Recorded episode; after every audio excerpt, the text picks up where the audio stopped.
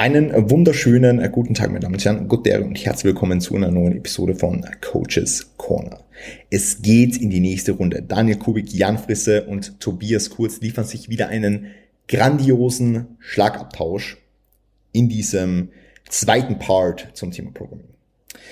Wir haben ungeplanterweise über das Thema Pausenzeiten gesprochen, sind wir in unserer vor dem Podcast stattfindenden Diskussion draufgekommen, wollten uns aber eigentlich den Themen Kadenz in bestimmten Bewegungsmustern, in bestimmten Übungen widmen, aber auch dem sehr umstrittenen Thema Volumen. Ja. Volume is a key driver for hypertrophy. Was ist da wirklich dran? Und wie legt man fest, wenn ein neuer Klient jetzt an einen Coach herantritt, wie viel er macht? Wie viel er oder sie macht?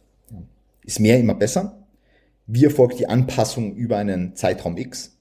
All diese Fragen werden wir heute besprechen. Deswegen bleibt dran. Wir steigen jetzt gleich in die vor dem Podcast stattfindende Diskussion ein. Anders kennt ihr es ja nicht von Coach's Corner.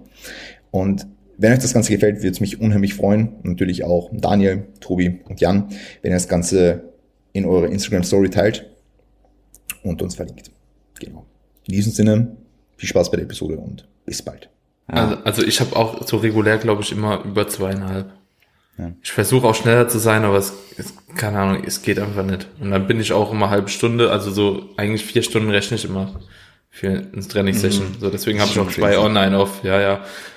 Aber keine Ahnung, da muss halt eben auch immer so alles viel umbauen, weißt du, trainierst irgendwie noch mit zwei Leuten da und so, das zieht schon Zeit, ja. Ich finde auch jedes Mal, wenn du in deine Story irgendwie schreibst, hey, ich habe jetzt gerade drei Stunden trainiert oder sogar über drei Stunden oder meinetwegen auch über zwei oder zweieinhalb Stunden, dass mir irgendwer schreibt mir immer so, wie kannst du so lange trainieren, warum brauchst du so lange? Und das kommt immer von Leuten, die einfach nicht lange trainieren.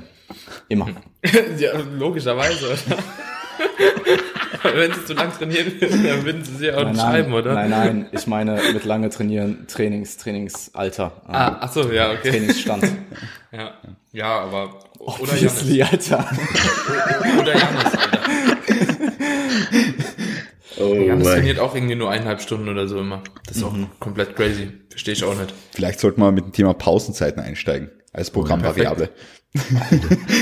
Ja, ja ich, ich habe halt, ich habe halt in der Tat, ich habe in beiden Lower Sessions aktuell ADL und äh, äh, Halberbeuge drin und das nimmt mich halt brutal auseinander so. Wie lange machst du da Pause? Zwischensätze? Zwischen fünf und zehn Minuten. okay, also wirklich. Ja, also zehn Minuten wäre schon, wäre schon sehr, sehr lang, aber so fünf, fünf bis acht oder so ist schon relativ normal. Ja, wenn man sich verlabert halt, ne?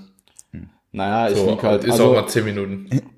Also, wenn ich, wenn ich drei Sätze Beuge auf dem, auf dem Plan habe so und die sind, äh, die sind äh, alle sehr, sehr intensiv, dann, also unter sechs Minuten Pause kriegst du mich nicht in den nächsten Satz mhm. rein. Ich brauche halt erstmal zwei, drei Minuten überhaupt wieder irgendwie sprechen zu können. so Und dann, ich finde auch die mentale Komponente spielt da eine große Rolle. Ich diete aber auch, muss man dazu sagen. Also mhm. ich glaube, im Aufbau würde ich, sind meine Pausenzeiten vielleicht tendenziell nicht, vielleicht ein bisschen kürzer. Ähm, weil kann ich gar nicht so wirklich sagen. Im Aufbau mhm pusht du natürlich auch tendenziell, was so äh, Progression angeht, mehr als in der Diät. Also da kannst du dann sagen, dass du irgendein PR aufstellst und danach halt deswegen einfach deutlich mehr Fuck bist. Also plus im Aufbau bist du halt auch fett und da hast du auch weniger, also da brauche ich einfach länger. Fett. Also als ich meine Peak, mein, mein Peak-Bike hatte, da habe ich so lange pausiert zwischen den Sätzen. Als ich die ersten 5, 6 mhm. Kilo runter hatte, gefühlt war äh, halbe Pausenzeit. Also es gibt irgendwie so einen Sweet Spot. Natürlich, wenn du dann wieder lean, irgendwo wieder leaner bist, dann brauchst du wieder länger, aber es gibt ja. so eine gewisse Range, wo es klar geht. Aber wenn du halt einen gewissen Körperfettanteil drüber hast, dann hatte ich, hab ich so lange gebraucht zum Pausieren, das war brutal. Nee, wie, viele, also wie viele Sätze hast du im Average so, Jan? Also Beuge äh, und ADL? Äh, nur Beuge und ADL. Hm. Ähm, ich habe in einer Session ähm, zwei Sätze dynamische Beuge, einen Satz pausiert und zwei Sätze pausierten ADL. Und in der anderen Session habe ich äh, zwei Sätze dynamische ADL, einen Satz pausiert und drei Sätze pausiert äh, Beuge und den letzten ohne Interessepause. Mhm. Ja gut, wenn sich da Pausenzeiten ergeben von fünf bis zehn Minuten, dann bist du schon mal lange am Pausieren, overall. Ja, ich, also ich finde, ich finde, ich finde, ich finde, so, find, ja. Also zehn Minuten ist so, zehn Minuten ist dann vielleicht, wenn du dich wirklich noch zwischendurch ein bisschen verquatscht. Aber ich finde so fünf bis sieben Minuten, fünf bis acht Minuten ist voll normal. Mhm. Und unter fünf kann ich auch gar nicht starten, aber. geht nicht. Also Weil, dann wird die Leistung einfach zu krass abfallen. Also das Ding ist, ich lieg halt erstmal nach dem Satz zwei Minuten auf dem Boden so, dann rackst du halt das Gewicht noch um für den nächsten Satz so, dann sitzt du halt noch zwei Minuten rum, recoverst einfach mental und dann brauche ich halt nochmal ein, zwei Minuten, um mich auf den nächsten Satz vor, äh, vorzubereiten, meine Musik auszuwählen und so Kamera aufzustellen, da kommen halt schon mal sechs, sieben Minuten zusammen so. Mhm. Ja. Ja. ja, voll, macht das Sinn. Ähm, wenn wir jetzt vielleicht, ich meine, ihr habt das Thema gar nicht aufgeschrieben, aber wenn wir vielleicht wirklich gleich da einhaken, wie handhabst du das mit Klienten? Schaust du da aktiv auf die Pausezeit, beziehungsweise gibst du das irgendwie vor oder, oder wie managst du das? Ähm, nee, in der Tat nicht. Also wenn ich will, dass die Person eine gewisse Anzahl mindestens restet, dann schreibe ich es vielleicht dazu, aber tendenziell eher nicht. Also mach den Satz, wenn du dich bereit fühlst ähm, und schau, dass es nicht unnötig lang wird. Also Zehn Minuten wäre also Top-End. Ich würde wahrscheinlich eher für einen, für einen harten Satz äh, Compound im Unterkörper wäre wahrscheinlich irgendwas zwischen vier und sechs Minuten ähm, on average. Relativ normal. Ähm, und ISOs, ISOs kannst du dann deutlich kürzer gestalten. Also ISOs meinetwegen 90 Sekunden bis drei Minuten oder so. Wisst ihr, was mir da letztens aufgefallen ist? Ich habe ja so einen kleinen Infopost bei mir gemacht, so über Pausenzeiten. Ähm, eigentlich nichts groß Spektakuläres, sondern ähm, einfach nur mal so kleine Fakten auf den Tisch gelegt, so ja, wie lange sollte man ungefähr Pausenzeit machen, wovon ist abhängig und so. Und wie viele Leute mir eigentlich schreiben, ja, ich mache Pause so ein bis zwei Minuten. So, bei jeder Übung. Ja, hab ich auch. Das finde ich so crazy. Also entweder ist da ein Problem, dass die Leute nicht wahrnehmen, wie lange sie wirklich Pause ja, machen. Ja, so. voll. 100%. Ja. Äh, also, weil ein bis zwei Minuten keine Ahnung, Alter, wer, wer macht denn nach ein bis zwei Minuten nochmal einen Satz? Also so, da hast du ja ein Training von 20 Sätzen irgendwie in 40 Minuten vorbei. Aber es gibt halt auch Leute, die immer noch meinen, je kürzer die Pausen, desto krasser fühlt sich das Training ja an, also desto härter mhm. fühlt sich das einfach an, wenn du noch ermüdet in den Satz reingehst und dann haben die Leute so subjektiv, unterbewusst das Gefühl, das ist ein viel, viel härteres, also klar, es ist härter, aber es ist ja deswegen nicht besser, aber Leute, denke ich, verbinden damit automatisch, dass das Training dann noch effektiver ist, wenn sie halt noch mit einem Pump aus dem letzten Satz da reingehen, gehe ich von aus. Also ich mhm. sehe oft Leute oder kennt man immer wieder, die dann wirklich kurze Pausenzeiten stoppen zwischen Sätzen, mhm. Beinpress oder Squats, die sagen, in 90 Sekunden muss ich wieder weitermachen oder eine Minute oder sowas und das wirklich als Mittelpunkt ihres Trainings fast schon haben, so super kurze Pausen. Mhm. Da sieht man, ich habe letztens auch so eine Umfrage gemacht und da waren über 30 Prozent, die bei Compounds irgendwie unter drei Minuten angegeben haben. Wirklich. Ich fand ich auf jeden Fall krass. Ja. Also ich glaube, die wenigsten Leute können das wirklich gut einschätzen, weil wer guckt denn wirklich im Training auf die Uhr so? Ja. Und ähm, ich glaube auch gar nicht, dass ein, also ein Training per se ist vielleicht kardiovaskulär härter, wenn du kürzere Pausen machst und fühlt sich ja. vielleicht fühlt sich auf der Ebene intensiver an. Aber ich glaube, wenn du, also ja, wenn genau. ich jetzt zwei, zwei Sätze ADL äh, habe und ich mache den zweiten Satz nach zwei Minuten, dann muss ich 20, 30 Kilo reduzieren. So, oder halt extrem mit den Raps runtergehen. Und ich finde fast, also zumindest auf einer per Set Basis ähm, ist mein Training härter, wenn ich längere Pause mache, weil die nächsten Sets wieder härter und ähm, ja, da brauchen wir nicht drüber reden. Also da, das sind ja auch meistens Leute, die dann ähm, absolut submaximal trainieren. Ansonsten mhm. bist du nicht nach zwei Minuten wieder unter der Bar. Also mhm.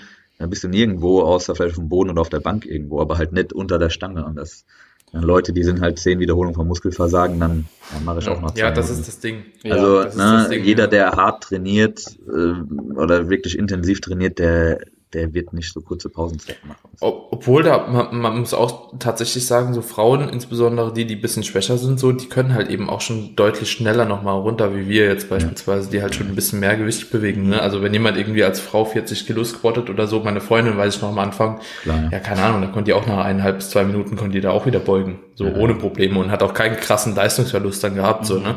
Ähm, das spielt dann auch nochmal ein bisschen mit ein. Aber grundsätzlich, ja, die Leute, die uns verfolgen, in der Regel sind auch meistens schon Leute, die ein bisschen tiefer drin sind. So. Ja. Ähm, und da denke ich halt, dass wirklich sau viel Potenzial auf der Strecke gelassen wird. Ja. Daniel, gibt es für die einen Grund? Entschuldigung, Jan, wolltest du noch was sagen? Äh, ich, ich glaube, so als allgemeine Range kann man vielleicht angeben für einen Compound drei bis sechs Minuten oder drei bis fünf Minuten oder so. Und ähm, für eine Isolationsübung vielleicht ein bis drei Minuten oder sowas. Mhm. Oder anderthalb Minuten mhm. aufwärts. Also ich gebe bei mir vier bis acht für die Compounds. Also okay. ich habe so eine kleine Infobox im, im, im, im Sheet, da steht dann vier bis acht für Compounds und so zwei bis vier für Isolation und schreibe halt rein, dass man halt machen soll, wenn man sich ready fühlt und habe noch so ein kleines PDF dazu. Mhm. Und ich guck halt, ja, wenn die Raps jetzt von Satz zu Satz zu stark abfallen, dann schreibe ich ihm, hey, wie lange hast du Pause gemacht? Und dann schreibt mhm. er dann, sage ich, mach nächstes Mal bitte mal ein bisschen länger schicken mal die beiden Sätze durch und schauen uns das an. Also in der Regel mache ich ja nicht so eine große Wissenschaft. Viele haben am Anfang ein bisschen Probleme damit, weil sie es vielleicht gewohnt sind, fixe Pausenzeiten zu haben. Sie sind ein bisschen verwundert, weil sie suchen diese Pausenzeile. Dann sage ich, nee, schau da, wir machen nicht keine fixen Pausenzeiten wegen Tagesform, bla bla. Und ähm, ja, das braucht ein bisschen Zeit, bis Leute da ein bisschen Gefühl für bekommen. Aber ich denke, langfristig hat man da einen großen Vorteil, wenn man so ein bisschen auf den Körper hört und ein Gefühl dafür bekommt. Deswegen gebe ich diese Ranges vor, damit man sich ungefähr daran orientieren kann. Und wenn ich halt sehe, okay, die Raps oder die Performance fällt jetzt zu stark ähm, von Satz zu Satz, dann schauen wir uns halt genauer an und passen das dann eben an. Gelten die vier bis acht Minuten bei dir für jeglichen, für jegliche Mehrgelenksübung oder? Ja, ich habe jetzt, ich habe jetzt einfach nur Compounds vier bis acht. Okay. Ich, also ich sehe es auch als sinnvoll, auch bei einer Rudermaschine oder so vier Minuten zu pausieren, wenn man da, denke ich, kann nicht schaden. Also. Ja, ähm, ich, vielleicht kann man das Ganze unterteilen in, in ISOs, in vielleicht Compounds, die systemisch nicht so belastend sind und dann vielleicht einen Squat oder eine ADL. Klar. Ja, also äh, Compounds, die einfach systemisch eine große, eine große Last, äh, ja, mit einer ja. großen Last einhergehen. Ja, ja ich meine, es, es, es kommt halt irgendwo dann doch auch auf die Übung und bei welcher relativen Intensität die Übung ausgeführt wird. Absolut, ja, klar. ja. Also wenn du jetzt irgendwie beispielsweise eine Introwoche machst mit drei bis vier Reps in Reserve, ist es, ist es logischerweise anders, ja. als wenn du jetzt irgendwie Topset Backoff an einer Hack hast und dann nur Reps in Reserve ballerst. Ja. Ich habe es tatsächlich äh, in der Intro Week jetzt letzte Woche gemerkt, dass ich die Lower Session in, ich glaube, zwei Stunden oder so durchbekommen habe. Mhm. Einfach weil die Intensitäten so viel geringer sind als zu den Akkumulationswochen dann. Ähm, ja, und die Ermüdung wahrscheinlich vielleicht auch nicht mehr so hoch ist. Einfach, ja, absolut. Weißt du, wenn, wenn, also, wenn die halt über den Zyklus halt so ansteigt nochmal und ja, da ist die Readiness auch einfach viel geringer. Ne? Mhm. Ich, warum ich das so relativ genau weiß, ist, weil ich in, ich track halt mein Training im, äh, im, im Training selbst mit einer App und äh, ich habe da quasi Pausezeiten, die ich auch ablaufen lasse. Ich schaue da jetzt nicht penibel drauf, ich lasse die einfach ablaufen, dass ich nicht zu lange reste und bei einem Squat sind das dann halt meinetwegen fünf Minuten oder vier Minuten. Und äh, wenn ich dann länger Zeit brauche, dann nehme ich sie mir auch. Und manchmal sehe ich dann halt so auf meinem auf meinem Homescreen so, okay, ich hätte eigentlich mein Set vor drei Minuten machen müssen und dann weiß ich, okay, jetzt waren es schon acht Minuten. Ähm, mhm. Also diese zehn Minuten sind absolutes Top-End. Ich stimme da eigentlich mit Tobi überein. Ich denke, für einen Compound, der systemisch belastend ist, würde ich mit vier bis acht Minuten einhergehen. Und vielleicht für einen, für einen unilateralen Lat Pulldown oder so, vielleicht ein bisschen weniger. Ja, ähm, auch einfach aus Effizienzgründen dann. Ja. Mhm. Ja, macht ja voll Sinn. Und gibt's für die jetzt beispielsweise ja noch irgendeinen anderen Grund, die Pausenzeit mitzutracken? Jetzt beispielsweise, handhabe das Ganze so, wenn ich jetzt sehe, dass äh, bei einem Training, wo relativ viele, viele Sätze drin sind, dass die Trainingszeit irgendwie 40 Minuten ist, dass ich die Pausenzeit dann mittracken lasse. Ja. Ähm, nee, ich lasse sie tatsächlich nicht mittracken. Ich habe das auch, ich würde das auch keinem Client so empfehlen, wie ich es mache. Ähm, ich habe das einfach für mich damals äh, ähm, entdeckt quasi mit dieser App, mit der ich tracke und seitdem fahre ich es halt so. Also es kann auch gut sein, dass ich es irgendwann nicht mehr mache. Ähm, mhm. Das ist vielleicht noch, ja. Ja. Ja, makes sense. Aber ich, ich, finde das, was ihr gesagt habt, äh, echt gut. Also mit Isolationsübungen, mit äh, Mehrgelenksübungen, die systemisch weniger belastend sind und dann mit mehr belastenden äh, Mehrgelenksübungen. Also dass da ein, eine unterschiedliche Pausenzeit dementsprechend Sinn macht. Ich glaube, das, was äh, am wichtigsten ist, ist äh, lift when you're ready. Ähm, mhm. Ich glaube, das kann man noch einmal so, so flächendeckend sagen. Und ja. Ja, und Bitte? da gibt's natürlich auch einfach Faktoren, die eine Rolle spielen. Ne? Also wenn du jetzt das, was Tobi vorhin gesagt hatte, wenn du jetzt vielleicht Peak Off-Season bist und du bist kardiovaskulär vielleicht nicht mehr so fit wie noch mit 10 Kilo mhm. weniger, dann bist du vielleicht auch einfach viel länger außer Atem. Und ja. mit, ähm, du solltest zum Beispiel nicht mehr außer Atem sein, bevor du in den nächsten Satz gehst. Und das kann ich zum Beispiel bei zwei Minuten Pausezeit in der Kniebeuge, könnte ich das nicht gewährleisten. Mhm definitiv. Oder bei einer, bei, einem, bei einem Ultra High Rep Set, Hack Squats oder Leg Press. Ja, also ja, alles. Wo du so 20 bis 30 Reps machst und dann kardiovaskulär schon am Ende bist. Also ich finde zum Beispiel, was, äh, was Tobi vorhin gesagt hatte mit der, mit der Row, ne, ich finde eine Row auch tendenziell äh, ermüdungsinduzierender als einen Pulldown so. Ähm, und da würde ich dann, da würde ich dann vielleicht auch einen Unterschied machen. Ähm, zwischen einer, zwischen einem T-Bar-Set, ne, zwischen einem, zwischen einer T-Bar-Row mit, mit sechs bis oder fünf bis zehn Raps oder so und im Lat Holdown mit 15 plus Raps. Ja, ja. ja. Ja, voll. Wobei, wobei dann halt auch wieder die, die, die, die subjektive Ermüdung, die systemisch auf die wirkt, bei einer Row äh, andere ist als jetzt, ähm, ja, eben bei, bei, bei anderen Übungen, weil du einfach viel in einer stabileren Position drin bist. Und dementsprechend glaube, ich, dass da einfach, dass, dass die lokale Ermüdung auch zu beachten ist jetzt von der Muskulatur. Ja. Ja, absolut. Also, du, klar, klar, klar. Ja. Also es ist systemische Ermüdung, die du beachten musst, es ist lokale Ermüdung, ähm, kardiovaskuläre Ermüdung und auch der mentale Aspekt. So, du musst dich einfach ready fühlen. Es bringt dir nichts, wenn du rein physiologisch gut bist für den nächsten Satz, aber mental noch ganz woanders bist und äh, dir denkst, Alter, wie soll ich diesen Satz jetzt machen? Weil diese Einheiten, das kennen wir alle, diese Einheiten kennen wir alle. Ähm, auch gerade wenn du vielleicht auf Diät bist, wenn du am Preppen bist, dann ähm, musst du mental zumindest bis zu einem bestimmten Grad ready sein. Vielleicht wirst du eh nie 100% immer ready sein, weil jeder, wir haben alle gepreppt. Nee, stimmt gar nicht.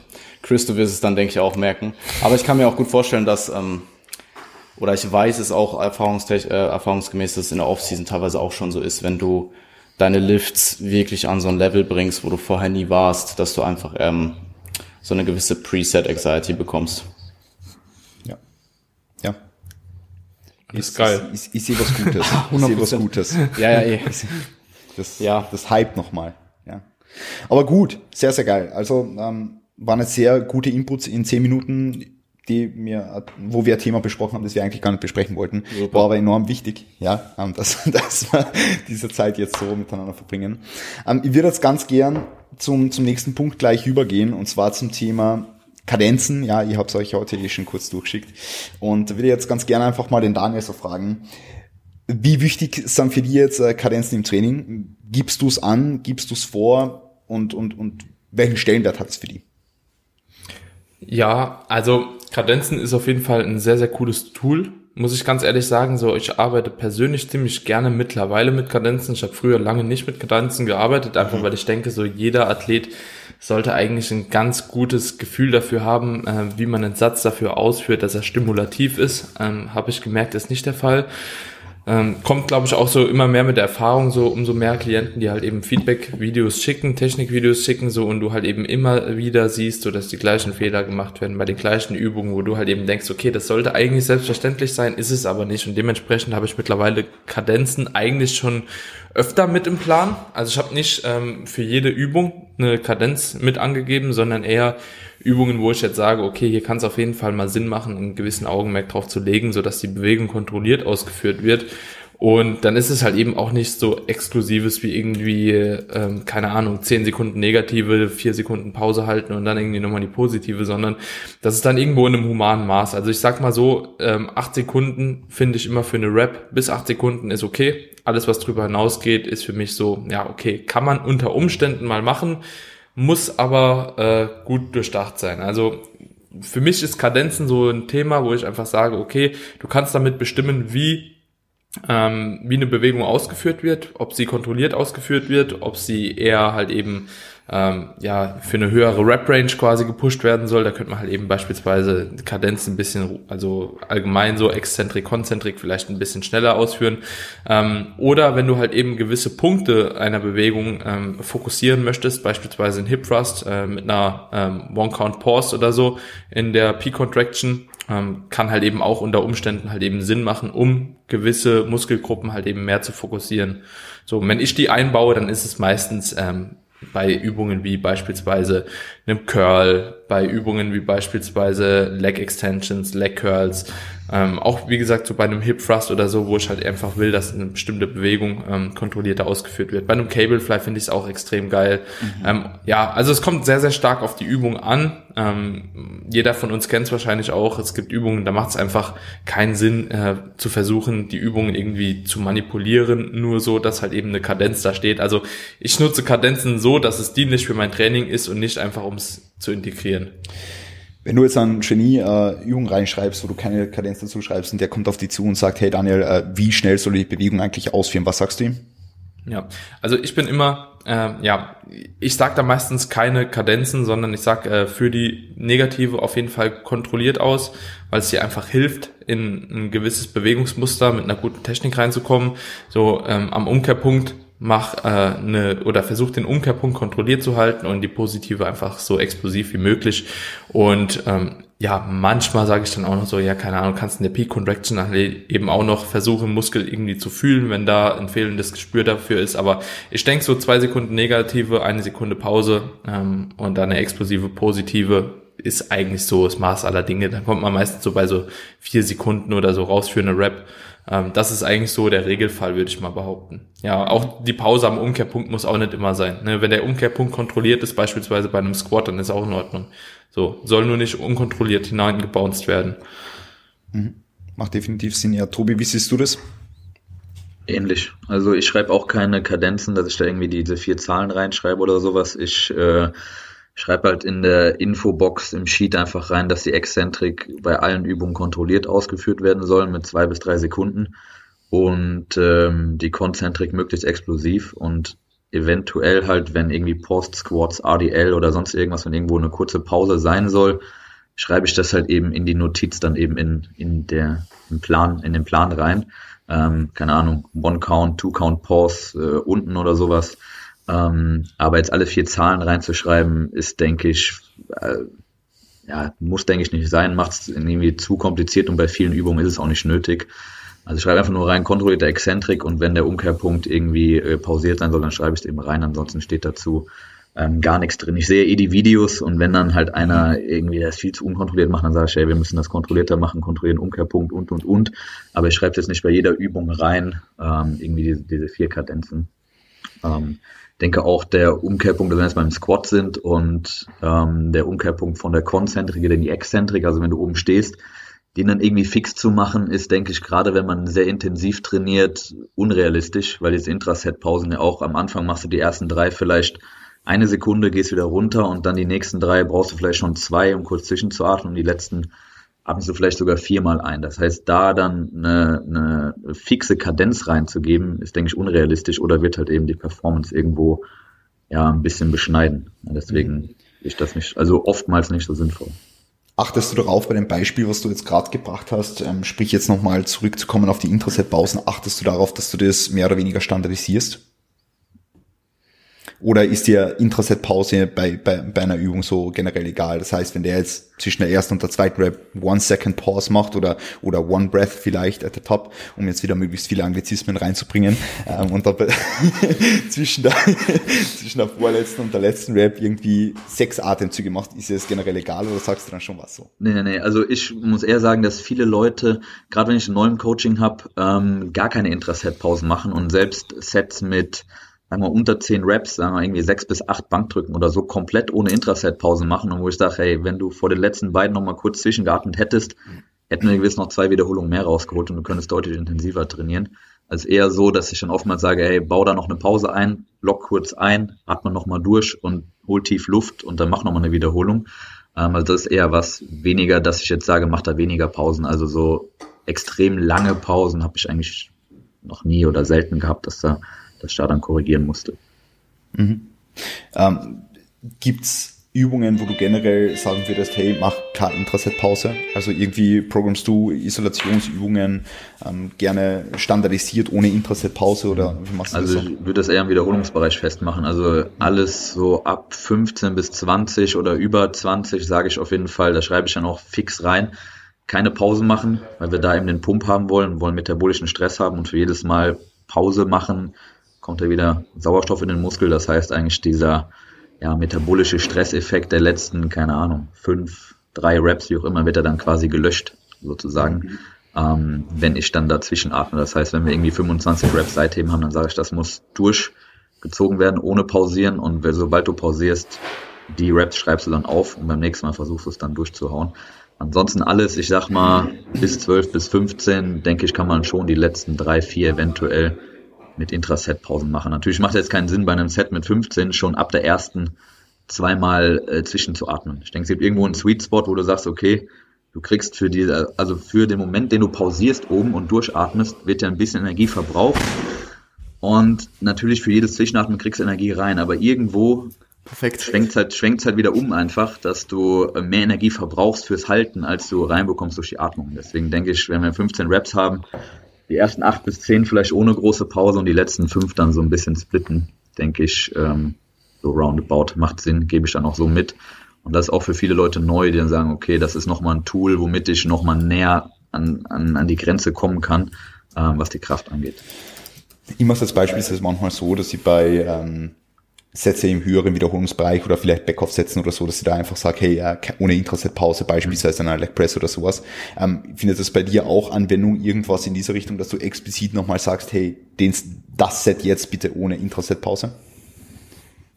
Also, wie gesagt, ich mache es nur eigentlich von Wiederholungsbereichen abhängig. Okay. Habe jetzt, glaube ich, kein Beispiel, wo ich okay. jetzt irgendwie ein Set mit 10 Reps explizit sagen würde, mach da keine Pausen rein. Okay. Ähm, ja. Hat, sicher, hat sicherlich auch ein Tool, aber jetzt nichts, was mhm. ich äh, regelmäßig verwende. Also ich habe Intraset-Pausen zum Beispiel in meinem eigenen Training letzten Sommer verwendet im, im Gym an der Hex Squad. Ähm, einfach, also Intraset-Pausen nicht verwendet, besser gesagt, mhm. einfach um systemische Erschöpfung durch ein Set hervorgerufen, einfach niedriger zu halten, ja. Wenn du jetzt kein Intraset-Pausen nimmst und ja, dich ja.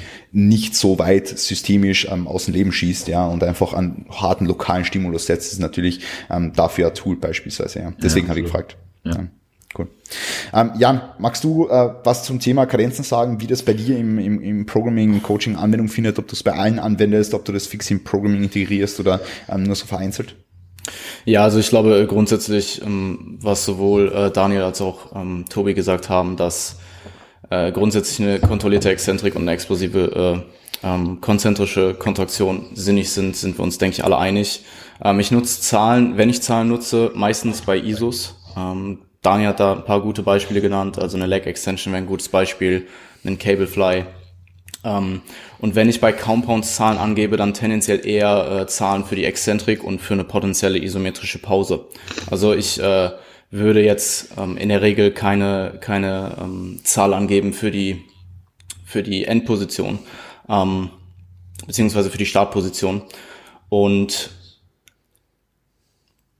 ähm, Intraset-Pause würde ich eben einsetzen, wenn ich weiß, dass derjenige sich in den vorherigen Sätzen schon sehr, sehr, also wenn die Sätze davor schon sehr, sehr äh, ähm, systemisch sehr viel Belastung äh, induzieren.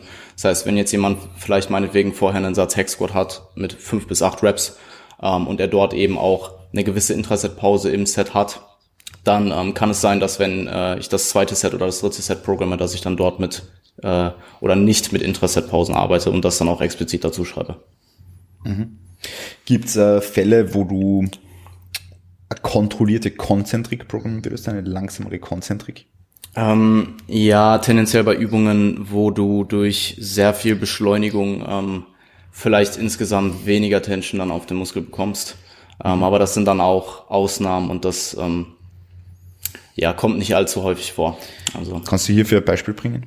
Zum Beispiel eine Leg Extension. Wenn du jetzt anfängst, wenn du eine, wenn du eine, eine äh, Set High Rep Leg Extensions machst und du fängst halt direkt bei den ersten Reps an, super, super krass zu beschleunigen, dann ähm, würde ich da tendenziell auch mit einer kontrollierten, äh, kontrollierten ähm, Konzentrik induzieren. Mhm. Mhm. Ja, macht definitiv Sinn. Also ich habe letztes Jahr... Ähm, Oder auch bei einem Leg Curl. Also ich mhm. denke beides ist ein gutes Beispiel. Ich habe letztes Jahr ähm, einige Monate Tempo Squats drin gehabt und also eine kontrollierte Exzentrik mit vier Sekunden ist schon asozial, aber eine abgebremste Konzentrik, ja. das ist einfach nur ekelhaft. Also das war das Schlimmste überhaupt. Also ich habe so wenig gebeugt und es war einfach nur absolut ekelhaft. Schlimm. Drei Sätze habe ich immer gemacht, jede Woche. Und ich habe es gehasst. Also es war das Schlimmste, was ich je gemacht habe. Also nur eine kontrollierte Exzentrik, abge äh, Konzentrik abgebremst. Ganz schlimm. Ganz schlimm. Mhm. Mhm. Denkt ihr, dass es Anwendung finden könnte? Vielleicht, äh, Tobi, wenn du da gleich einhaken willst, denkt ihr, dass es Anwendung finden könnte bei einer Übung, wo überhaupt kein Gefühl für die arbeitende Muskulatur da ist? Ich denke schon, ja. Aber also ich denke, dort ist auch eher eine kontrollierte Exzentrik, hat einen größeren Impact als die Konzentrik. Klar, natürlich, wenn es jetzt, äh, es ist halt eben, also die Konzentrik abzubremsen, ist halt echt also zumindest jetzt bei einem Squat oder sowas oder bei einem RDL oder so großen Übungen echt äh, äußerst unangenehm. Ähm, denke jetzt bei einer Leg Extension und Leg Curl, wenn da jemand so schwunghaft anzieht, da macht es auf jeden Fall mehr Sinn. Ähm, aber Tempo Squats oder wirklich so eine, so eine kontrollierte Exzentrik wende ich nur sehr, sehr selten an und halt eben jetzt gerade im Home Gym Setup, wenn halt eben das Gewicht einfach zu wenig ist, mhm. dass man mit solchen Sachen arbeiten muss, gezwungenermaßen. Aber auch da versuche ich dann eher die Exzentrik oder die Pause zu forcieren und weniger dann die Konzentrik. Habt ihr schon mal eine Kontrolle? Ja, Daniel. Ähm, wo, wo es mir halt eben immer ganz tauglich ist, ist, finde ich, gerade bei Bändertraining, jetzt auch im Home Gym Setup, äh, wenn du beispielsweise hast jetzt ein Pullover oder so. Und du führst die Konzentrik halt eben aus und weißt, dass du halt eben auch zu einem bestimmten Punkt halt eben äh, die höchste Spannung hast. Jetzt beispielsweise, wenn das Band am meisten gespannt ist in dem Fall. Ähm, da schreibe ich dann oftmals rein, kontrolliere äh, zur Peak Contraction und von der Peak Contraction weg, einfach um diesen äh, Punkt, wo wirklich auch diese Spannung am höchsten ist, diesen einfach kontrolliert wie möglich auszuführen. Aber ansonsten ähm, auch nur bei so Übungen wie einer Leg Extension oder wo halt eben so Hebelarme manchmal ein bisschen ungünstig einfach sind, so ne, dass man sich halt eben in eine Bewegung reinschwingen kann quasi. Da macht halt eben Sinn, aber ansonsten glaube ich auch, dass es eigentlich auch schon so ein bisschen widersprüchlich ist, eine Konzentrik abzubremsen. Habt ihr, also habt ihr damit ja. dann schon gearbeitet? Also jetzt abgesehen von Tobi, weil ich habe das noch, ich glaube, ich habe noch nie jemand vielleicht ab, ab unabhängig von einem äh, Verletzungsszenario jemand eine kon kontrollierte Konzentrik geprogrammt in einem Compound. Also, also erstens, was du jetzt eh schon angesprochen hast, es findet halt im Rehab-Bereich extrem viel mhm. Anwendung. Ja, absolut. Ja. Davon ähm, sprechen wir nicht. Um, um, ja, genau. Um einfach Davon sprechen wir später vielleicht. Ja, also das war ja bei mir auch, ich hatte ja auch mit der Hüfte, ich ja. konnte einfach nicht schwer beugen ja, und das waren einfach, ich habe mit 100 Kilo gebeugt, vier runter, ich glaube drei halten, vier hoch. Also, also war einfach ja. asozial, aber hat dann auch geholfen. Also war dann auch irgendwo so, mhm. war ich schon auch am Limit mit 100 Kilo. Zwar auch mit der Atmung und nervlich, aber auch irgendwo mit Muskel. Ja. Ich habe mir eh gedacht, dass das das Szenario war, in dem du warst. Ja, also genau. mit, der, mit dem Verletzungshintergrund. Ja, ja, genau. Ansonsten, ansonsten vielleicht noch äh, zwei Dinge. Erstens, ich habe auch äh, drei Kunden, die ähm, Kraft-3-Kampf ambitioniert sind und ähm, wenn da einfach beispielsweise in einer Bench, ähm, wenn, wenn jetzt da fehlende Schulterblattkontrolle, eine fehlende Stangenkontrolle einfach da ist, kann man probieren mit Tempovarianten zu arbeiten, wo man auch die Konzentrik etwas entschleunigt. Also vor allem den Umkehrpunkt unten raus von der Brust weg, dass man das mal so mhm. langsamer macht, eben um, um weniger Spannung zu verlieren. Und das ist auch schon der, der, der zweite Punkt eigentlich, wo ich die Erfahrung gemacht habe, dass das, also das Mitgeben einer kontrollierten Konzentrik an einen Klienten Sinn machen könnte, ist, wenn sie einfach diese, diese Umkehrpunkte nicht kontrollieren können, ja. Ähm, mhm. Dass man sagt, okay, kontrolliere die ersten ein, zwei Zentimeter aus dem Umkehrpunkt raus dann wiederum, ja, aber nicht die gesamte Konzentrik mhm. einfach langsamer zu gestalten. Und das ist dann auch keine, keine mega kontrollierte Konzentrik, sondern in, in Form von einer Kadenz würde dann stehen äh, 3, 1, 2, 1, meiner Meinung nach, ja, so irgendwie. Ja. Also ich arbeite da auch sehr, sehr viel eben, äh, wie Tobi das schon gesagt hatte, mit Übungsvideos. Ähm, also mhm. wenn mir auffällt, dass jemand nicht mit seinem Tempo umgehen kann, dann programme ich es rein. Ich muss aber sagen, mittlerweile tendiere ich schon eher dazu, auch vermehrt zum Anfang hin schon äh, damit zu arbeiten. Weil so gewisse Übungen gibt's einfach, also ich denke, es ist so der Klassiker halt, dieses, diesen, diesen Dropdown im Squat ähm, und da kannst du halt von Anfang an mal einfach reinschreiben, hey, mach eine, äh, eine, eine Two-Count-Exzentrik, weil das ist eine kontrollierte Exzentrik. Eine Exzentrik im Squat ist nicht eine Sekunde. So. Mhm. Und wenn du dann halt reinschreibst Two Count, dann äh, kontrolliert er die vielleicht von oder sie den vielleicht von Anfang an mehr. Ähm, und wenn du dann merkst, oh, hey, okay, das ist jetzt äh, die Two-Count äh, Eccentric ist eine ist eine Sekunde lang, dann schreibst du vielleicht drei hin und wenn es dann im Endeffekt zwei sind, dann ist es das, was du in der Praxis erreichen willst und was im Endeffekt im Programming steht, spielt dann gar nicht so eine große Rolle. Mhm. Ja. Also ich denke halt, womit ich halt viel arbeite, gerade bei gerade bei Squats, ist einfach pausiert, erster Satz pausiert ja. und ich sehe einfach, dass dadurch die Kontrolle in allen Sätzen einfach enorm sich steigert und dadurch, dass du die die Pause unten äh, machst, ist die Exzentrik sowieso schon kontrollierter, weil du ja nicht so da rein rushen kannst. Und die Konzentrik ist ja auch, also dadurch sind eigentlich alle wichtigen Phasen sozusagen direkt kontrolliert, wenn du einfach nur eine kleine Pause unten machst. Weil wenn man es runterfallen lässt, dann fängt es halt eben nicht so leicht auf. Das heißt, man ist ja quasi gezwungen, auch automatisch dann die Exzentrik abzubremsen und kommst eben nicht mit Schwung da unten raus, sondern dann hast du eigentlich alles gefixt. Mhm. Deswegen ähm, nutze ich das eigentlich sehr gerne. Ich muss auch sagen, persönlich arbeite ich auch immer mehr damit. Also unterbewusst, aber mehr damit. Also ich habe so das Gefühl, umso länger ich trainiere, umso mehr finden Kadenzen bei mir Anwendung im eigenen Training. Aber jetzt nicht, weil ich irgendwie Kadenzen geprogrammt bekommen habe, sondern weil ich einfach merke, es fühlt sich stimulativer an. Mhm. Also es fühlt sich einfach schon stimulativer an. So nicht, es ist stimulativer, sondern es subjektive Wahrnehmung von einem stimulativen Satz ist einfach ganz anders. So ich kriege einen besseren Pump, auch bei Mainlifts und so, den ich vorher halt eben nie forciert habe. Also so es war jetzt nie, dass ich hingegangen bin irgendwie bei einem Squat oder so und zu sagen so, ey Pump ist das äh, Nonplusultra da, ich will einen Pump haben. Aber mittlerweile führe ich die Übung einfach so kontrolliert aus, dass ich äh, zwangsläufig auch einen Pump bekomme, ohne dass ich darauf abziele eigentlich. Ja, ja. Ähm, und das hat mir bei extrem vielen Übungen natürlich mental erstmal einen guten äh, Kopfweg bereitet, weil ich halt natürlich nicht wirklich stärker wurde. Aber im Rahmen von den letzten ein bis zwei Jahren habe ich so viel auf Bewegungsqualität gesetzt, ja. dass echt richtig viele Übungen deutlich besser wurden und ja. ich auch einfach das Gefühl habe, es kam auch einfach mehr an, also auch optisch. Absolut, ja. Ja, ja ich, äh, ich, ich arbeite ziemlich viel mit isometrischen Pausen. Also auch zum Beispiel, wenn du jemanden hast, der, der im ADL-Umkehrpunkt einem einfach immer aus der Position kommt, dem kannst du dann halt einfach einen pausierten ADL-Programm und der ist gezwungen, in dieser Position Stabilität zu behalten. Ähm, also er wird dann in der, in der Position sicherer. Das gleiche gilt sicherlich auch für einen Squat. Ähm, tatsächlich ist mein pausierter Squat auch besser als mein dynamischer Squat und ich äh, debattiere gerade mit mir selbst, ähm, dass ich halt alle meine Sätze nur noch pausiert mache, weil ähm, die pausierten Sätze einfach besser sind so. Also es ist einfach so, ich komme unten besser raus, ich habe weniger, weniger Vorlage, ich habe weniger Shift. Und ähm, der andere Grund, warum man halt eine isometrische Pause verwenden könnte, wäre halt eventuell auch den muskulären Fokus der Übung etwas zu shiften oder auch potenziell das Widerstandsprofil ein bisschen zu verändern. Wenn du sagst, der pausierte Beuge ist besser, ist es dann auch auf die Performance bezogen genauso? Ähm, tatsächlich, also obviously durch die isometrische Pause geht mir geht mir ein bisschen äh, Performance verloren, aber es ist in der Tat nicht mal so viel. Also es sind vielleicht zweieinhalb bis fünf Kilo oder so. Mhm. Ähm, ja. Und die Beuge an sich ist einfach technisch viel besser. Mhm. Ja, ja das, deswegen frage ich weil beim, beim Alex, ein Kunde von mir, kennst du ihn, den, der ja, so ausschaut. Ja. Der, der, der ist genauso. Ja, also der hat da von der pausierten, also von der normalen Beuge zur pausierten Beuge zweieinhalb bis maximal fünf Kilo Drop-off. Ja. Um, ähm, ich auch.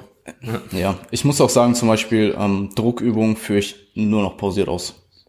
Ausnahmslos persönlich. Ich habe zwar im Programming ähm, arbeite ich viel mit Pausen, habe aber durchaus auch noch Leute, die äh, einen dynamischen Press machen, aber sehr, sehr viel Pause äh, findet dort seinen Platz.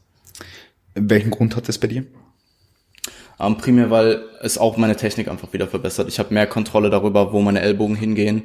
Ich habe mehr muskulären Fokus gefühlt auch äh, ähm, subjektiv auf der Brust.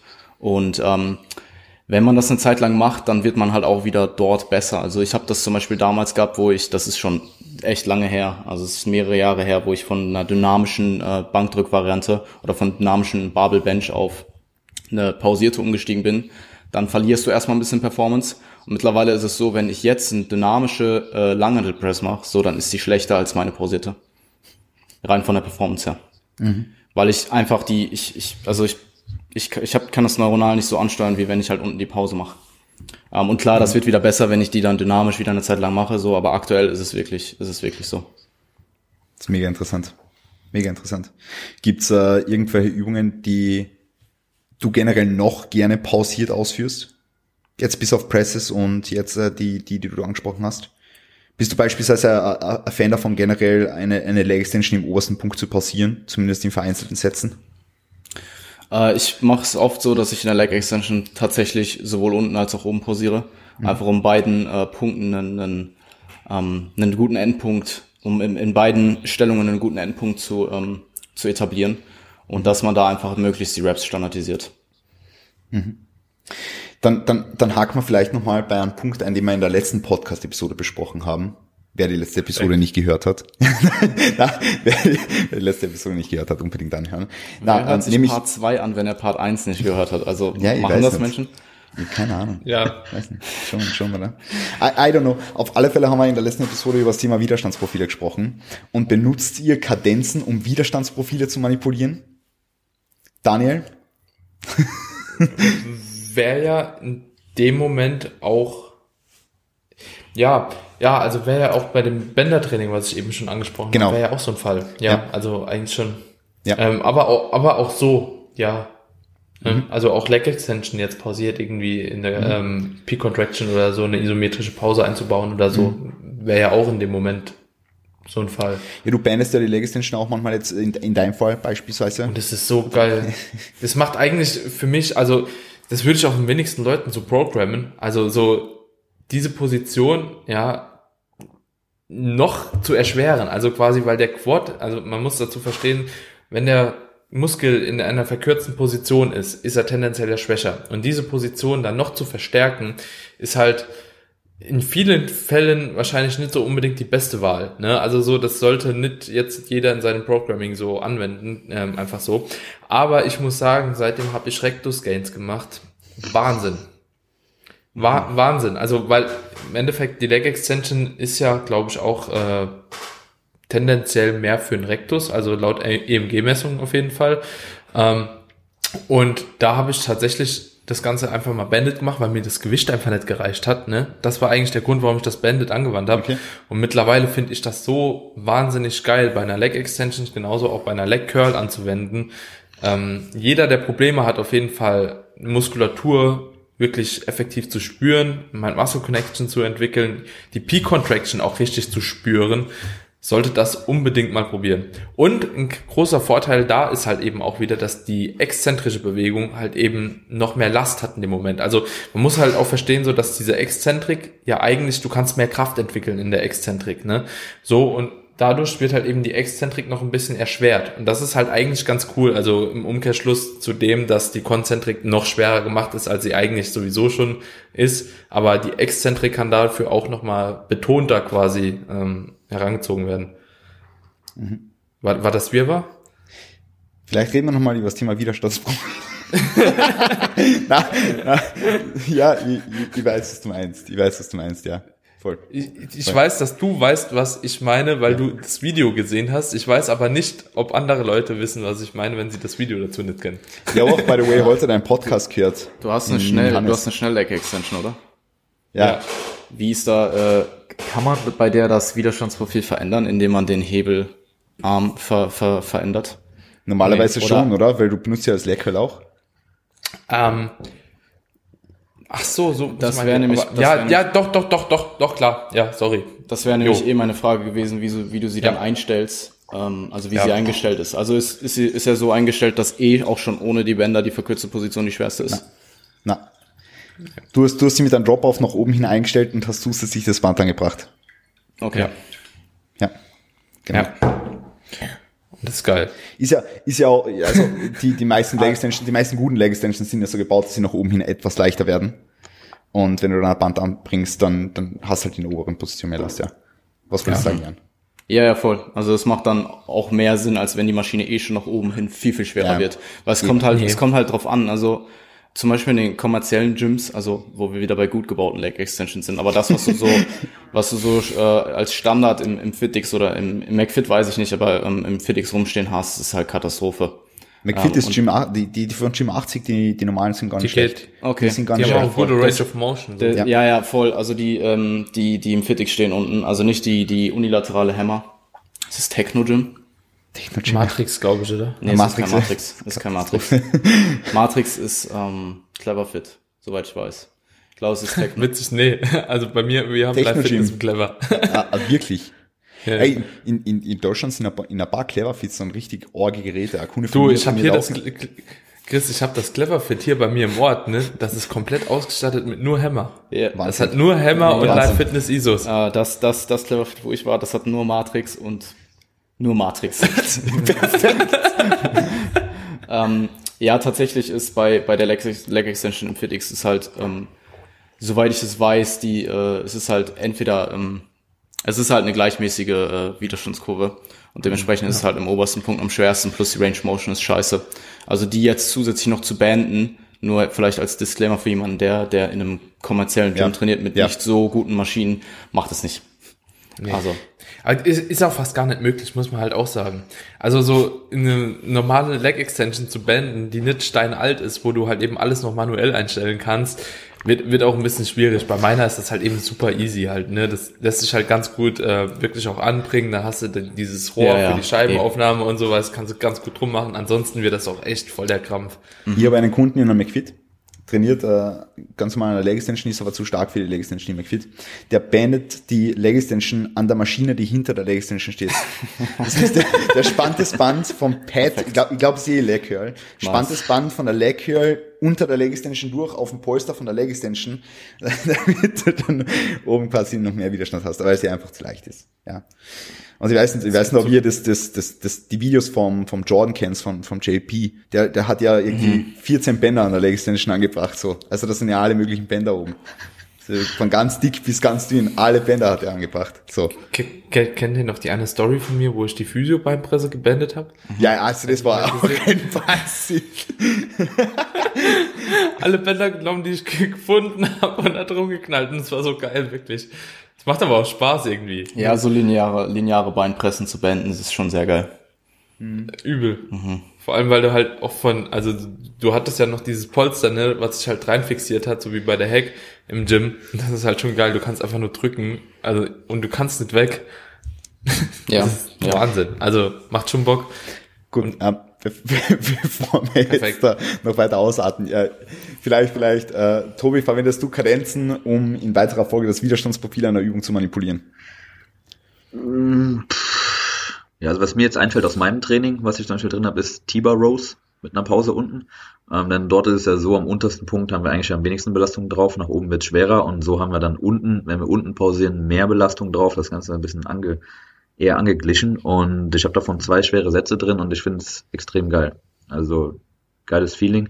Ähm, ansonsten mache ich das gerne zum Beispiel bei Bend Over Row, ähm, gerade wenn jemand äh, noch nicht so die Erfahrung da drin hat, mache ich gerne ein, zwei Sätze pausiert und dann halt eben einen mit bisschen höheren Wiederholungen ohne Pause.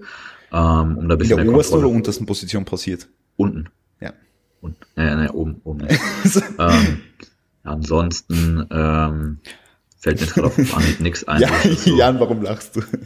Alles gut. Ich habe mir nur vorgestellt, wie jemand äh, halt eine Band Row macht und oben pausiert. Mit ganz viel und unten, und, Flexion, und, unten Spine Flexion und Spine Extension. Perfekt. Also ich habe tatsächlich letztens gehabt, dass ich einem reingeschrieben habe, pausieren äh, unten und der hat dann, aber irgendwie hat das nicht richtig gelesen, hat oben pausiert und hast, der hat das einfach hochgezogen, dann so gehalten und dann runtergelassen. Alter, da steht doch drin unten, was machst du? Ja. Ich stelle mir das so gut vor. Ja. So, so, so mehr schwach, so ein Zehner pro Seite oben und dann. Ja, ja, ja, ja brutal. So also, ja, aber ansonsten wüsste ich jetzt gerade nichts, ähm, außer wie gesagt an der Leg Extension, je nachdem, da halt eben zu pausieren, aber da auch tendenziell eher um Kontrolle reinzubekommen, nicht immer, um jetzt das Widerstandsprofil bewusst äh, zu manipulieren. Mhm. Mhm. Jan? Äh, ja, ich mach's halt, wenn dann, ähm, obwohl Kadenzen, also es ist meistens ähm, eigentlich, um den, äh, um den muskulären Shift ein bisschen zu verschieben ähm, oder mhm. um mehr Kontrolle in die Position zu bringen. Ähm, es ist selten dann vielleicht der Fall, dass ich mir denke, okay, ähm, du hast vorher Übungen gemacht, die eher die verkürzte Position trainieren und jetzt machen wir den, die Squat-Variante pausiert, einfach um ein bisschen mehr Fokus noch auf die, auf den Stretch zu legen. Ähm, aber mhm. das kommt nicht allzu häufig vor, also eher selten. Mhm. Ich mache es bei fortgeschritteneren Leuten manchmal, also das muss, mhm. ich, muss, muss ich schon sagen, also äh, jetzt, wenn es wenn es in Richtung, nehmen wir mal als Beispiel, wir haben an, an Leg Day, wo nur zwei Sätze oder drei Sätze von einem Hamstring Curl drin sind, von einem Seated Hamstring Curl, können es beispielsweise auch so machen, dass du im, im ersten Satz die etwas mehr verkürzte Position unten, voll verkürzen kannst du nicht, äh, kannst du nicht, aber in einer etwas verkürzteren Position unten pausierst und im zweiten Satz beispielsweise eine Constant Tension Variante machst und im dritten Satz dann die Lengthen Position holdest. Mhm. Also die, die verlängerte Position. Somit hast du einmal Short, einmal quasi mit, mit Constant Tension eben als ja. Position betont und einmal längsend. Ja, ja ich, äh, was ich in letzter Zeit ein paar Mal gemacht habe, dass ich eine Session ähm, eher ähm, die verkürzte Position betont habe. Ähm, primär erstmal in Übungsreihenfolge und in der anderen dann vielleicht mit einer Übung angefangen habe, die eher die gedehnte Position äh, überlädt. Mhm. Mhm. Ähm, und dann halt im weiteren Verlauf der Session zum, zum gegenteiligen Widerstandsprofil. Mhm. Aber jetzt nicht speziell mit Kadenzen, oder? Also um, einfach ähm, nur von der Übungsreihenfolge her. Äh, Übungsreihenfolge teilweise halt äh, dann mit, ähm, mit manipuliertem Widerstandsprofil, zum Beispiel durch Bänder. Mhm. Ähm, Kadenzen, äh, ja, dann eher, eher durch isometrische Pausen. Also ja, gehört mhm. eigentlich zu Kadenzen dazu. Mhm. Ja, Genau. Ja, ja. Genau, deswegen meine ich also einfach Pausen im Umkehrpunkt beispielsweise, mhm. so, wie, so wie jetzt am Ende vom Rückentraining, wenn du wirklich schon lokal einfach fatigued bist und vielleicht nochmal die gedehnte Position vom, von, von, von einem Latissimus so betonen willst. Ja. Oder so wie der Valentin in der Story so letztens schön gesagt hat, biasen, ja. gedehnte Position biasen. Tobi lacht schon. Du, du, du, du schreibst ihm das jetzt manchmal, gell? Du, ja, nee, ich, hab, ich muss auch an die Story denken, hatte nach dieser Moneyboy-Story. Ich habe mich, ja. hab mich, kaputt gelacht, Alter. Was, Was ist das deutsche Wort zu Bias? Schwerpunkt? Fokussieren. Ja, ja, ähm, ich hab's, um. ich hab's ähm. letztens, letztens hab ich gesagt, ähm, betonen. Betonen, oder? Ja. Betonen. Ja, also wenn ihr jetzt sagt, die verlängerte Position beißen, heißt verlängerte Position betonen. Ähm, aber es könnte zum Beispiel jetzt, angenommen, angenommen, ich habe jetzt ein Rückentraining mit äh, vier Übungen für ein Latissimus, jetzt haben wir ganz blöd gesagt, je zwei Sätze und dann könnte ich sagen, die, letzte zwei, die letzten zwei Sätze von der letzten Übung ähm, von einer Pulldown-Variante mit neutralen Griff mache ich dann mit einem Two-to-Three-Count-Hold in der verlängerten Position. Mhm. Ja, um dann nochmal mehr Fokus auf die gelehnte Position zu legen. Wenn ich sowieso nicht mehr die Möglichkeit habe, die verkürzte Position ähm, voll in die verkürzte Position zu bekommen. Und dann könnt ihr sagen, okay, ich kombiniere das Ganze eventuell noch mit Partialwiederholungen. Mach ich auch. Mhm.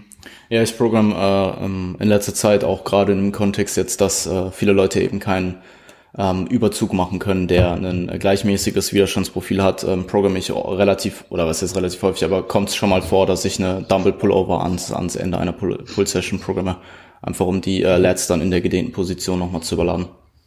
Wobei man die theoretisch auch beenden könnte, aber mhm. ähm, da sind wir dann wieder beim Thema, Thema Bänder.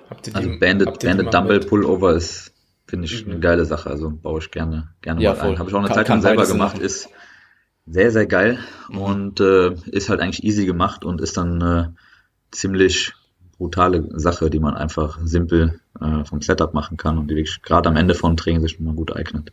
Mhm. Ja. Daniel, du wolltest was sagen noch? Oder Jan, jetzt?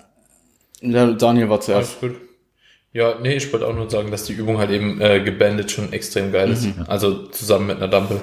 Ja, sie kann, äh, sie kann im Kontext, kann halt beides Sinn machen. Ähm, ja. Was ich noch sagen wollte zu Kadenzen, ich glaube gerade in aktuellen Zeiten, wo viele Leute limitiert sind im Equipment, können, sind Pause und Tempo äh, essentiell. Ähm, ja. Weil du eine Übung einfach tendenziell dadurch schwerer machen kannst und damit dann zumindest teilweise die limitierte äh, Load ausgleichen kannst. Mhm. Ja. Ich finde gut, dass du das jetzt gesagt hast. Ähm, ich glaube, so können wir das Thema auch abschließen. Also ich, ich, ich glaube, wir sind uns einig, wenn wir sagen, dass wenn wir jetzt eine Übung haben, warum lachst du jetzt? glaub, eine, eine Stunde ein Thema von. Eine, ja, zwei Themen. Pausenzeiten hatten wir auch schon. Pausenzeit. Ja, aber die waren nicht geplant. Die nicht geplant war. Nicht geplant. Ja. Ich freue mich jetzt schon aufs Thema Volumen. Das wird auch ziemlich cool. Oh, Na, wenn wir über das Thema, wenn wir über das Thema Kadenzen jetzt nochmal sprechen, dann können wir, glaube ich, sagen, jetzt für den normal Trainierenden ist einfach wichtig, dass er kontrollierte Exzentrik vorliegend ist und eine explosive, aber trotzdem nicht unkontrollierte Konzentrik. Ja. ja. Aber dann eine Pause im Umkehrpunkt macht, hängt schlussendlich eh irgendwo von der Bewegung ab und wie viel Kontrolle man in den Umkehrpunkt mit einbringen kann, macht bei manchen Übungen mehr Sinn, bei manchen weniger und hängt ein bisschen vom Genie ab. Ja. Ähm, aber ich glaube, so kann man das relativ gut zusammenfassend nochmal sagen. Ähm, ich glaube, der, der, der häufigste Cue, den ich bereits in Technik-Feedbacks per Video gemacht habe, ist, hey, kontrolliert der Exzentrik mehr. Ja, ja von, von neuen Genies, die kommen. Und ich glaube, mhm. ich glaube, dass sehr viele Leute davon profitieren, wenn sie das einfach im eigenen Training anwenden. Ja. Also einfach ähm, sich filmen und bewusst nochmal reflektieren, okay, war diese Exzentrik kontrolliert, habe den Umkehrpunkt kontrolliert, bin ich, äh, bin ich in Kontrolle über das Gewicht und nicht das Gewicht über mich so. Ja. Genau. Passt. Alles Handleise. Super. Gut. Äh, perfekt Zeit.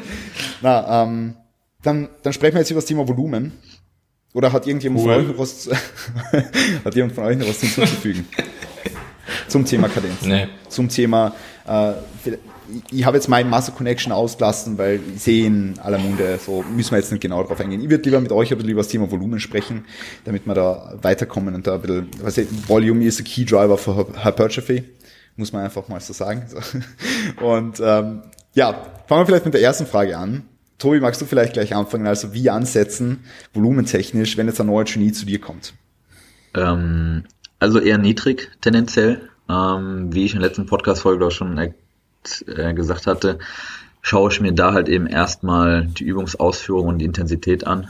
Und äh, das ist in den allermeisten Fällen oder in vielen Fällen mangelhaft. Und da dann mit viel Volumen zu arbeiten, ist, denke ich, kontraproduktiv. Also je nachdem, wie viele Sessions jetzt pro Woche sind und wie erfahren oder wie fortgeschritten jemand ist oder wie lange der schon trainiert, sagen wir mal irgendwas zwischen 12 und 20 Sätzen oder so pro Einheit höchstens. Ähm, eher so, sagen wir mal, um die 15 Sätze rum. Und äh, fokussiere mich dann auch auf eher weniger Übungen und äh, schaue, dass die halt eben gut laufen und gucke dann erstmal Technik checken und sobald die Technik in einer Übung passt, dann schauen wir uns eben die Intensität an dann lasse ich das gerne so sechs bis acht, vielleicht manchmal zehn Wochen so ein, oder zehn Mikrozyklen so ein Programm laufen. Wir hatten ja in der letzten Folge besprochen, dass ein Mikrozyklus auch nicht immer sieben Tage sein muss. Wenn es jetzt kürzere sind, dann mache ich vielleicht mal zehn Mikrozyklen nach fünf Tage Und ähm, ja, danach evaluieren wir dann, wie man so schön sagt, ähm, und gucken vielleicht, ob da ein höheres Volumen geht oder oder oder. Aber in der Regel starte erstmal das niedriger und oft viel niedriger, als wenn jemand jetzt schon etwas ambitionierter trainiert und ich gebe den ersten Plan, dann sind oftmals Leute verwundert, dass da so wenig Volumen drin ist oder es ist deutlich weniger Volumen, als sie vorher gehabt haben. Und ähm, es ist nicht selten so, dass sie trotzdem sagen, okay, ich habe mit diesem Programm hier jetzt, so wie wir es jetzt ausführen, spürbar mehr Erfolg oder bin dadurch deutlich ermüdeter oder was auch immer und fühlt sich effektiver an als das, was ich vorher gemacht habe. Mhm. Denkst du, dass es auch in bestimmten Szenarien Sinn machen kann, mit einem Genie, der neu zu dir kommt, mit mehr Volumen zu starten? Ich habe jetzt Beispiel schon mit mehreren Coaches darüber gesprochen einfach und ähm, habe zwei unterschiedliche Herangehensweisen so ähm, mitbekommen. Die erste Herangehensweise ist die, die du jetzt gerade gesagt hast. Das heißt, äh, einfach mit möglichst wenig Volumen einfach ansetzen, um mal zu schauen, okay, stimmt diese Intensity Base, wenn man so sagen kann. Also genau. kann eine Intensität aufgebracht werden in den einzelnen Sätzen und kann eine Bewegung, wie wir jetzt im letzten Thema angeschnitten haben, kann eine Bewegung völlig kontrolliert ausgeführt werden. Mhm. So, ich glaube, das sind die zwei Grundbedingungen, die einfach passen müssen, wenn wir jetzt mal über, über Volumenmanipulationen sprechen. Ja. Aber ich habe auch noch die andere Variante mitbekommen, und zwar ist es die Trainees, die am Anfang zu dir kommen und noch nicht wirklich intensiv trainieren können, so dass sie aus jedem Satz das, das, das, das Maximum rausholen könnten, könnten, ähm, dass die am Anfang mehr Volumen vertragen können, um einerseits natürlich irgendwo die Bewegung noch besser zu beherrschen, mehr Übung in der Übung zu haben, aber dann in weiterer Folge auch schon Erfolge verzeichnen können, mhm. also dann, dann irgendwo ein Buy-in zu haben, weil sie einfach durch das Mehr an Volumen unter Anführungszeichen, bis sie die fehlende Intensität, die was eventuell noch nötig wäre, wettmachen. Gibt's für, gibt's, gibt's für die, äh, macht diese zweite Variante für die Sinn oder findet das manchmal bei dir Anwendung? Also findet selten Anwendung, würde ich sagen, macht aber natürlich, so wie ich es jetzt erkläre, auch Sinn. Also dass man einfach zum einen die Übungsausführung wird natürlich, je mehr Sätze ich mache, auch schneller, besser und man kann natürlich das Ganze ein bisschen dadurch ausgleichen. Ähm, ja, ist halt die Frage, von wie viel Volumen wir reden, sicherlich. Ne? Auf einem gewissen Punkt ist, denke ich, auch in dem Szenario einfach zu viel und dass man dann ja, Thema Junk Volume ähm, sich da auch viel anhäuft und äh, ja, ist, denke ich, eine individuelle Sache. Für einige wird das vielleicht auch dazu führen, dass sie länger brauchen, um da wirklich auf einen grünen Zweig zu kommen, weil sie vielleicht mehr Sätze haben, die halt eben immer weiter submaximal sind oder wo vielleicht auch Fehler drin sind, die sich dann verfestigen oder was auch immer. Ja, denke, kann man so oder so machen. Also ich fahre eigentlich mit dem Ansatz, den, den ich, äh, den ich nehme, relativ gut. Aber natürlich die Argumente, die du jetzt dafür bringst, machen auch Sinn irgendwo. Mhm. Gut, magst du vielleicht noch mal ganz kurz erklären? Du hast jetzt äh, Chunk Volume angesprochen. Was, was, was bedeutet das jetzt für die? In welchem Kontext jetzt? Also und und für, für, für die Zuhörer vielleicht mal ganz kurz ähm, erklärt. Ja, also, ja, Junk Volume zum einen, wenn man einfach Volumen macht, oder, oder Sätze macht, die ähm, ja grundsätzlich weit weg vom Muskelversagen sind und aber auch ein Punkt, der da mitspielt, einfach von der Ausführung her nicht zielführend sind. Also wenn wir einfach die Zielmuskulatur nicht treffen. Also sagen wir mal, sozusagen, wenn du jetzt irgendwie eine gewisse Zielmuskulatur treffen willst und das einfach eine relativ suboptimale Technik, dann auch wenn du sehr intensiv trainierst, aber halt völlig am Muskel vorbei, ist das meiner Meinung nach auch irgendwo Junk Volume, was dann zum einen eine zentrale Ermüdung weiter pusht oder weiter erhöht und zum anderen eben auch noch dazu vielleicht passive Strukturen eher beschädigt. Ähm, also Junk Volume würde ich so bezeichnen, Volumen, das nicht dem Muskelaufbaustimulus zuträglich ist, aber eben passive Strukturen und die Ermüdung höher belastet. Mhm. Ja. Ähm, würdest du sagen, dass wenn ich 15 Sätze Bizeps machen kann mit akkurater Technik und äh, bis ans Muskelversagen und mein Bizeps gut spüre, dass da irgendein Satz Junk Volume ist? Nicht unbedingt. Okay. Gut. Das war jetzt nur, nur sowas, was man durch deine Erklärung jetzt auch yeah, nur, nur, nur fürs äh, Verständnis, wie du das jetzt, wie du das jetzt Ich sag mal, wenn, wenn du das regenerieren kannst und du bist bis zum nächsten Bizeps-Training äh, wieder, wieder da und jeder Satz ist intensiv und äh, du spürst jeden Satz und äh, es wächst und du hast Fortschritt, dann denke ich, passt das. Wäre es für die Junk Volume, wenn ich nach dem zehnten Satz nicht mehr mit dem Kopf dabei bin? Ja. Okay. Gut, das hat mich, hat mich super interessiert jetzt. Äh, Jan, magst du vielleicht ganz kurz sagen, wie du an das Thema herantrittst, äh, Volumen, wenn ein neuer Genie zu dir kommt? Klar. Ähm, ich würde vielleicht noch kurz zu, dem Junk, zu der Junk Volume ja, äh, Definition. Ähm, Tobi hat ja jetzt gesagt, dass äh, Sätze mit niedrigen, ähm, niedrigen Reps in Reserve und Sätzen, die passive, die passiven Strukturen trotzdem, ähm, trotzdem belasten, mit hohen Reps in Reserve oder niedrigen APIs, wie auch immer. Ähm, ich würde vielleicht noch dazu hinzufügen, dass tendenziell halt auch innerhalb einer Session dieses Limit besteht. Ähm, Tobi, du hattest 15, 15, 12 bis 20 Sätze gesagt, oder? Ja, so roundabout, also sagen wir mal so ungefähr 15, plus, minus, keine Ahnung, 3 bis 5 oder so. Aber nicht pro Muskelgruppe, 10 und 20. Nicht pro Muskelgruppe, oder? Also nee, pro, also pro Trainingseinheit insgesamt ja. an, an insgesamt Sets. Ja. Hängt, das, hängt das bei dir vom Split dann auch ab, oder? Also vom Split und von der zur Verfügung stehenden Zeit und okay. ja, wie, wie ernsthaft die Zielsetzung ist, wie ambitioniert das Ganze mhm. ist. Also wenn jemand sagt, er will jetzt alles rausholen und äh, hat die Zeit und die Energie, steckt da rein, was nötig ist, wird man, wird das vielleicht eher ein bisschen mehr Volumen auch von Anfang an sein, als wenn jemand jetzt relativ neu ist, kann nur dreimal die Woche eine Stunde trainieren und will halt ein bisschen besser aussehen, dann würde ich mir jetzt nicht da 20 Sätze reinhauen, sondern mich da vielleicht eher auf 12 bis 15 beschränken und sagen, okay, schauen uns erstmal an und bauen es langsam auf. Ja, voll. Ähm, nee, ich hatte halt nur überlegt, dass ähm, zum Beispiel bei, bei, bei einem Upper-Lower-Split oder einem Pull-Push-Lower-Split ähm, die, eine Upper-Einheit natürlich schon äh, eine, eine komplette Upper-Einheit einfach deutlich mehr absolute Satzanzahl hat als jetzt ja, eine Pull- oder Push-Einheit. Ja, absolut. Ja, ähm, ja gut. Also ich äh, wollte im Endeffekt sagen, ähm, Junk Volume kann halt eben auch innerhalb der Session passieren. So wie du, äh, so wie Chris das dann auch gesagt hatte, wenn du nach zehn Sätzen Bizeps halt nicht mehr da bist und die fünf Sätze am Ende sind halt Trash, so dann ist ja. das, ist das halt ja, Junk Volume. Ja. Ähm, nee, ich äh, fahre tatsächlich sehr ähnlich wie äh, Tobi. Also ich glaube nicht, dass wir uns hier, also ich glaube, wir äh, differenzieren hier alle nicht so unglaublich stark. Ähm, also ich schaue halt einfach relativ zu dem, was vorher gemacht wurde und entscheide dann halt zielführend. Ähm, mhm also primär, was wurde im vorherigen Programming gemacht. Und äh, da beziehe ich auch definitiv Trainingsvideos ein, die mir der äh, neue Athlet oder die neue Athletin vor dem, vor dem Coaching zuschickt. Ähm, und da, da, da schaue ich halt vor allem auf Technik und Intensität ähm, und beziehe das mit ein. Also das, das musst du einfach, wenn jemand jetzt ähm, vorher ähm, super, super lasch trainiert hat und du äh, wirst dem, den oder diejenige jetzt in den, in den kommenden Wochen und Monaten deutlich pushen, dann willst du dort das Volumen nicht noch anheben, ähm, sondern erstmal mit dem bestehenden Volumen arbeiten oder sogar vielleicht reduzieren. Ähm, es heißt, also ich würde sagen, es, äh, ich, ähm, es heißt nicht unbedingt, dass ich nicht senke oder nicht sogar steigere. Weil wenn jetzt eine Person zu mir kommt und ähm, zum Beispiel relativ schwache Delts hat und nur vier Sätze direkte, äh, direktes Side-Delt-Training im, im, in der Woche macht, dann brauche ich da nicht großartig drüber nachdenken, ob ich das Volumen jetzt anhebe. So, ähm, und ja, ich würde tendenziell lieber ein bisschen konservativer starten und dann autoregulativ ähm, und äh, äh, sukzessiv steigern. Aber da spielen halt noch andere äh, Variablen eine Rolle. Also zum Beispiel, was hast du an Übungsvariationen vorgenommen?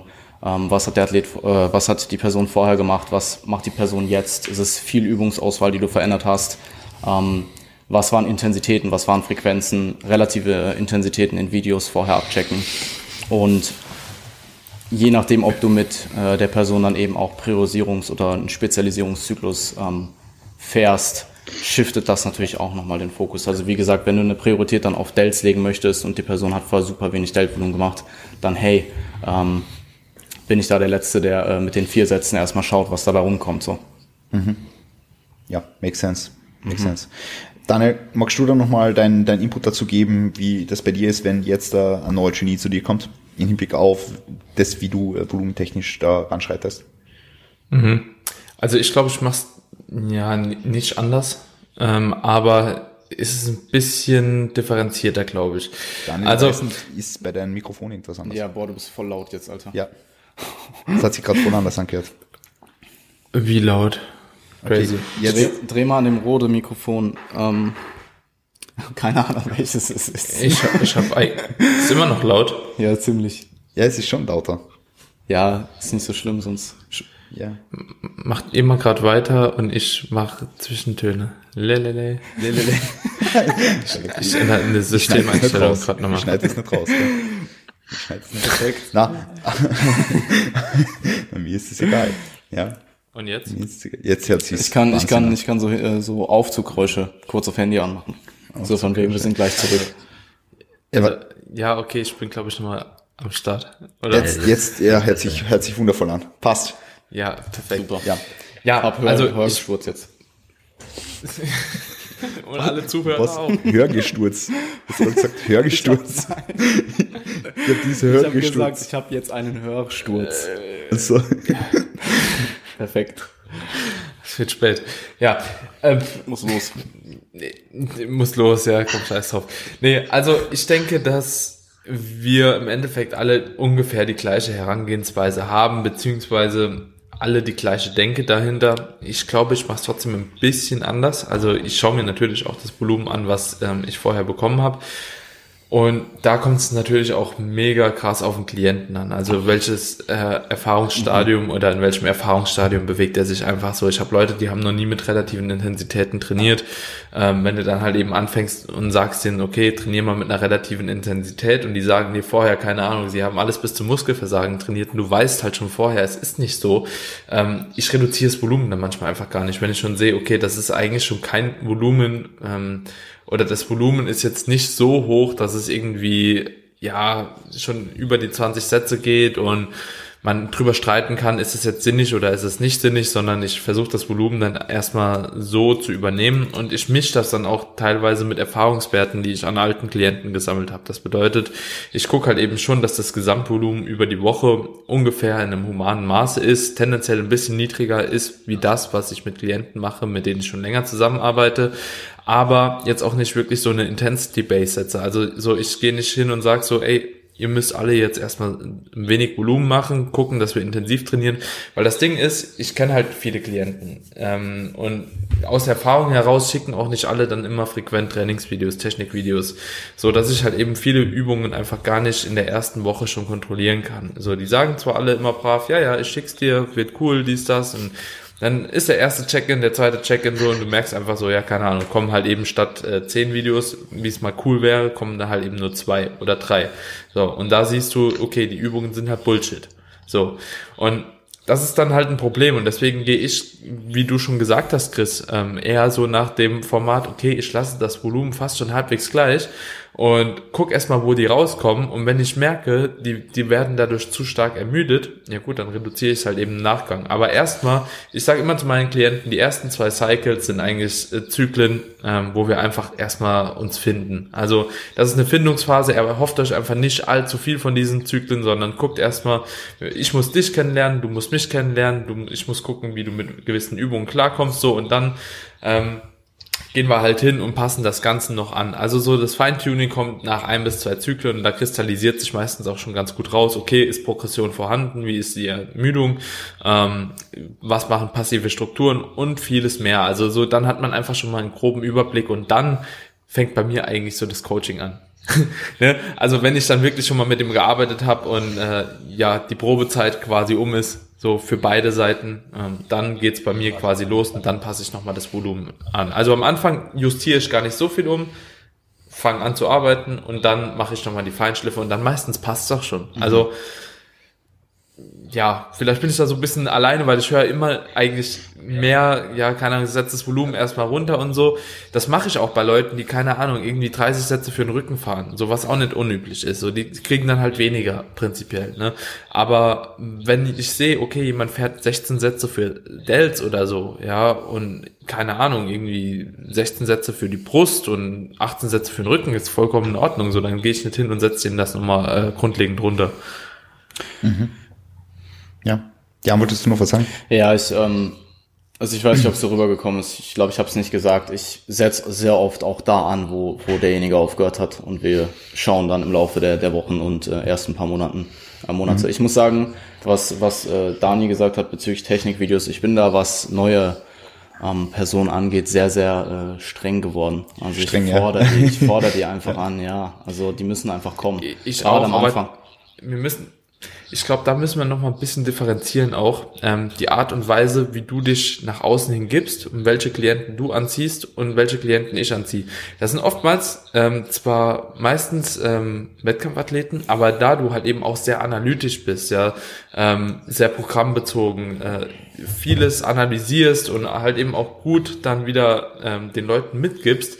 Ich glaube, die Leute, die kommen tendenziell eher zu dir wie zu mir. Weißt du, ich meine, von, von der Art und Weise so, und ich glaube, du kriegst da tendenziell einfach ein bisschen mehr Feedback, wahrscheinlich auch wie ich, obwohl ich es auch fordere. also so, ich sag das dann auch in den ersten Wochen, ich schreibe das auch immer rein, so Video zu der und der Übung bitte, ja, von dem und dem Satz. Wenn es halt nicht kommt, so, dann spreche ich es nochmal an, dann spreche ich es nochmal an, aber wenn es dann halt nicht kommt, dann kommt es halt nicht. Mhm. So, das ist halt immer das Ding, ne? ja. Also, ich, okay. ich bin sehr hartnäckig geworden, so gerade am Anfang. Ich bin dann einfach hartnäckig. Ja. Wenn was nicht kommt so und ich ja. weiß, dass die Person davon profitieren würde, dann sage ich es einfach in jedem Check-in. So. Mhm. Und dann kommen die Videos. Ja, ja. ja. Ähm, also hier lassen wir auch inzwischen in der ersten Trainingswoche jede einzelne Übung mitfilmen. Jeden mhm. Curl. Ja. Alles. Weil gerade am Anfang ja. profitiert, profitiert äh, der Klient auch eigentlich immer davon. Also egal welcher Trainingsstand. Ich hatte noch nie jemanden, der noch nicht von Technikanalyse äh, profitiert hat. Selbst, selbst du, ich, Chris, Tobi, wir profitieren ja alle immer noch davon, ja, wenn da jemand drüber voll, guckt. Voll, so. Voll. Das ist halt das Ding, so, ne? Ja, ja. Aber das muss so erstmal in den Kopf reinhalten, ne? Das Technikvideo ist eigentlich so die, der, der Grundbaustein unseres Coachings sind und nicht ja. das Programming, ja. weil das Programming ist scheiße, wenn man nicht weiß, wie jemand trainiert. Ja. Also ich habe da, ich habe genau, genau dazu jetzt noch äh, vielleicht eine Anekdote. Ähm, und zwar habe ich jetzt zwei neue Kunden. Also einer hat mich angeschrieben, äh, habe das gelesen, irgendeinen Post habe ich gemacht über, über Online-Coach und hat er mir geschrieben, er hört ja geil an, lass mal telefonieren. Haben wir gesprochen und der hatte schon einen Online-Coach, irgend so ein Instagram, 100.000 äh, Follower und 300 Euro Online-Coaching, irgendwelche Textbausteine als Check-ins bekommen und Programming, keine Ahnung, auch nicht wirklich individuell kam ihm das vor und äh, ohne Technik-Checks. Dann habe ich dem gesagt, was ist das für ein Online-Coaching? Wie kann jemand einen Online-Muskelaufbau, Trainingscoaching, wie auch immer anbieten, ohne sich die Technik anzuschauen. Das funktioniert einfach nicht. Das ist einfach unmöglich. Also das kann, kann schon nichts geben am Ende. Und das habe ich regelmäßig, wenn ich, oder was heißt regelmäßig, habe ich schon ein paar Mal gehabt, dass Leute, also neue Kunden schon vorher einen Coach hatten und da wurde nie die Technik gecheckt. Die haben einen Trainingsplan bekommen, der wurde auch angepasst und keine Ahnung. Aber diese Coaches haben nie äh, ein Trainingsvideo gesehen. Dann frage ich mich, wie kann sowas funktionieren? Unmöglich. Also ich lasse mir auch so wie du, Chris, in der ersten Woche jede Übung durchschicken, egal wie fortgeschritten der ist, egal was. Ich hatte jetzt vor kurzem noch einen, der war relativ fortgeschritten oder ähm, hat gesagt, ich brauche eigentlich keine Videos, brauchen wir nicht. Also doch, du schickst mir alles durch. Und wir haben auch, wie du schon sagst, bei einem Curl kann man noch was verbessern. Und äh, bei allen anderen Übungen, es gibt immer irgendwas. Und auch wenn ich ein neues Programm jetzt bekomme von meinem Coach, von, von Valentin, ich schicke ihm jede Übung durch. Mir scheißegal. Also der Valentin fragt nicht unbedingt danach, aber ich schicke ihm trotzdem alles durch in WhatsApp und ich schicke ihm auch manche Sachen fünfmal durch. Auch wenn er irgendwann sagt, der hat zu mir gesagt, bei den Headfield Squats, da habe ich mich ein bisschen verrückt gemacht und hat mir irgendwann gesagt, irgendwann hat er gesagt, keine Ahnung, Euda, Tobi, mach keine Wissenschaft draus, ich bitte dich, ja, und ruhig einfach. Da, aber ja, ich sehe es einfach sehr, sehr wichtig an, dass man da genau drüber schaut über die Technik. Und ähm, ich habe, denke ich mal, wie ihr auch, alles dabei. Leute, die schicken mir auch nach sechs Wochen noch die, die unnötigste Übung durch, wo ich dann sage, ey, mhm. Müssen wir uns nicht angucken, ja, also das, das passt. Ja, schick mir es in vier Wochen nochmal durch, wenn du 20 Kilo draufgepackt hast oder 10 Kilo. Aber das müssen wir uns nicht jede Woche anschauen. Das ist für mich Zeit, das ist für dich Zeit, du musst dir das angucken, da haben wir beide nichts von. Reicht, passt so. Mehr gibt's, gibt's da nicht bei der Übung. Halt auch, ja, da gibt's nicht mehr zu holen in der Übung. Und auf der anderen Seite gibt's Leute, wie du auch äh, äh, sagst, Daniel, wo du dann irgendwie nach drei Wochen, die haben dann einmal ein Feedback bekommen, denken, ja, okay, geil, passt. Ich habe die Übung für mein Leben gelernt und äh, gibt's so, ist abgehakt. Und dann muss ich auch sagen, ey, du kannst dich davon ausgehen, dass eine neue Übung oder auch eine bestehende Übung nach zwei Wochen so sitzt, sondern lass da nochmal drüber schauen und nochmal. Und vielleicht in vier Wochen sage ich, schick mir ein ADL nochmal durch, wenn ich sehe, da sind 15 Kilo mehr drauf. Und da gibt's auch die Leute, wo du dann sagen musst, ey, schick mir es nochmal durch. Aber da bin ich jetzt auch, wie du, Jan, auch hartnäckig geworden mittlerweile, mhm. ähm, weil ich einfach weiß, wie wichtig das ist und ist ja am Ende auch unser Job. Also das den Leuten zu sagen, was ist wichtig, was müssen sie tun und viele Leute sehen das nicht. Und dann ist es mein Job zu sagen, ey, schick mir das durch, lass da nochmal drüber schauen, das bringt dir was.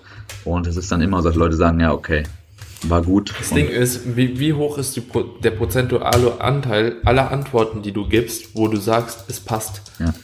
ja. ja. Also immer wenn ich dann von jemandem der genannten Personen äh, ein Video bekomme, ich habe halt auch immer was auszusetzen. Ja. Ne? Es ist ja nicht so, als ob dann keine Korrektur geschieht, weil alles so perfekt ist. So ist halt zu faul. Also ja, ich, ich, hab, ich sag mal, irgendwann muss man. Es konnte keiner filmen und so. Ja. Das ist die beste Ausrede.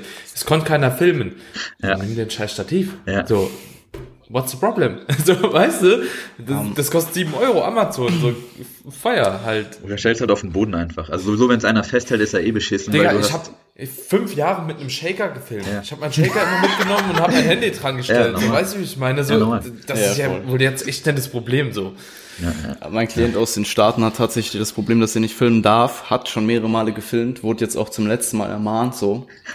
Also es ist wirklich so sehr, sehr grenzwertig. Und selbst der schickt mir noch Videos. Mhm. Ich habe auch mal einen Kunden gehabt, aber in Deutschland, der hat auch in einem Gym trainiert, wo man nicht filmen hat dürfen. Mhm. ich weiß nicht, ja, habe ich auch. Das war. Ich habe der Kundin dann gesagt, ey, stell dein Handy einfach, mach auf, auf die Rückkamera und stell dir einen Shaker und tu das würdest du nicht filmen, drück schnell drauf, wenn keiner guckt und mach deinen Satz und schick mir das durch. Wir brauchen die Videos einfach. Mhm. Ähm, muss es irgendeine Lösung geben. Mhm. Ähm, ja. Aber ich, das ist schon crazy, dass das in manchen Studios trotzdem mhm. noch verpönt ist. Ja. ja. Ja, ich, ich glaube, das ist dann halt, wo, wo, wo das, wo die Zielgruppe vielleicht eher Eben. etwas älter ist, so, wo halt Eben. kein, was ja kein Bodybuilding-Studio ist. Oder auch nicht, wo es jetzt nicht primär um den Sport geht, sondern vielleicht eher so ein bisschen um Wellness und Gutfühlen und. Ja. ich muss aber sagen, ich habe tatsächlich immer auch mit Technikanalysen gearbeitet. Aber seit ich so mehr hinterher bin, kommen auch mehr Sachen. Also, mhm. ähm, ich habe tatsächlich auch äh, in Anfang 2019 noch äh, deutlich weniger mit, mit Analysen gearbeitet, als ich jetzt aktuell tue. Und ich meine, wir sind uns, denke ich, alle einig, dass es extrem zeitaufwendig ist. Ähm, aber sehr, sehr, also, also nahezu jede Person profitiert davon. Mhm. Ja. Also ist das, womit ich mit Abstand am meisten Zeit verbringe, mhm. was auch ja. das Wichtigste einfach ist. Also die Leute denken, okay, die kriegen jetzt einen geilen Trainingsplan, die kriegen jetzt, äh, keine Ahnung, Ernährung, dies, das. Am Ende ist das Wichtige an so einem Coaching das Umsetzen. Und Ausführung, das ist einfach 100% Umsetzung. Das ist das, worauf es ankommt. Also der, ja. ich, ich erkläre den Leuten immer, ich kann dir den geilsten Trainingsplan schreiben. Wenn du den beschissen ausführst, hast du verloren. Dann bringt das gar nichts. Dann kannst du auch, brauchst du kein Coaching. Und das ist das Wichtige in diesem Coaching, dass wir einfach Ausführung, Setup, äh, keine Ahnung, alles, was zur Ausführung dazugehört, checken und dass dieser Plan in die Tat umgesetzt wird. Ansonsten macht das, der Plan ist quasi nur so, der ist natürlich auch wichtig und durchdacht irgendwo, aber ohne die richtige Umsetzung ist der halt einfach nichts wert. Und das. Kennt ihr die Klienten, Leute? Die Klienten, die sagen so, das Programming, das funktioniert so super, ne? Aber du hast doch nie ein Technikvideo gesehen, ja. so gefühlt, ne? Also so, nee, nee, ich brauch dir nichts schicken, so das. Ich merke, ich wachse halt, ne? Ja, ja. Ich hab, ich hab, ich hab zwei Jungs, die sind so geil, also ich lieb die, aber jedes Mal, das funktioniert so gut, ich mache so Fortschritte, aber ich habe noch nie ein Technikvideo gesehen. Also so in einem Jahr, in einem halben Jahr Coaching habe ich zehn Stück bekommen, so vielleicht, ne? Okay. So, und auch immer so von so, so ganz wilden Übungen und boah, ich habe alles dafür gegeben, dass ich Videos krieg, so, ne? Also ich habe alle Drogen, aber irgendwann, wenn du nichts wahr machst, so, ne, ich habe gesagt, so, ja, wir können so nicht weiterarbeiten, dies, das und so. Irgendwann habe ich gesagt, so, ja, komm, passt schon. Ne? Mhm. Und aber da war es auch so der Fall, wenn ich dann mal eins bekommen habe, so, dann waren die Videos meistens auch zumindest solide. Ne? Also so war es jetzt nicht so, als hätte ich ja groß was verändern können. Aber ähm, ich finde es doch sehr, sehr ähm, abhängig davon, wie viel der Klient auch selbst investieren will. Also ich habe jetzt einige, äh, die trainieren beispielsweise auch relativ zügig, so die sagen so, boah, ey, mich stresst das, dann muss ich mein äh, dann muss ich das in den Pausen, muss ich meine Pausenzeiten äh, beziehungsweise meine Raps eintragen für die Übung. So, dann muss ich abbauen, dann muss ich aufbauen, dann muss ich noch das Handy hinstellen, so dies, das und so. Und die wollen einfach nicht so viel Zeit dafür investieren. Ne? Und ganz ehrlich, irgendwann ist auch bei mir so der Punkt anbelangt, so bei, das ist nicht bei jedem. Die, die es wollen, ja, die werden es dir schicken, wenn du es dreimal sagst, so.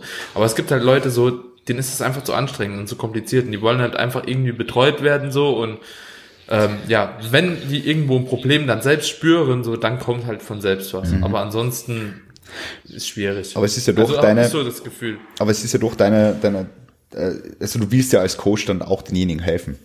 Das, das, das, das, das ist halt das. Und ich habe einmal einen Kunden gehabt, der war eh noch relativ unerfahren, will ich jetzt einmal sagen. Ich meine, er war so semi-stark, ähm, irgendwie 100, 120 Kilo gebeugt oder so, um ein bisschen eine Referenz zu geben.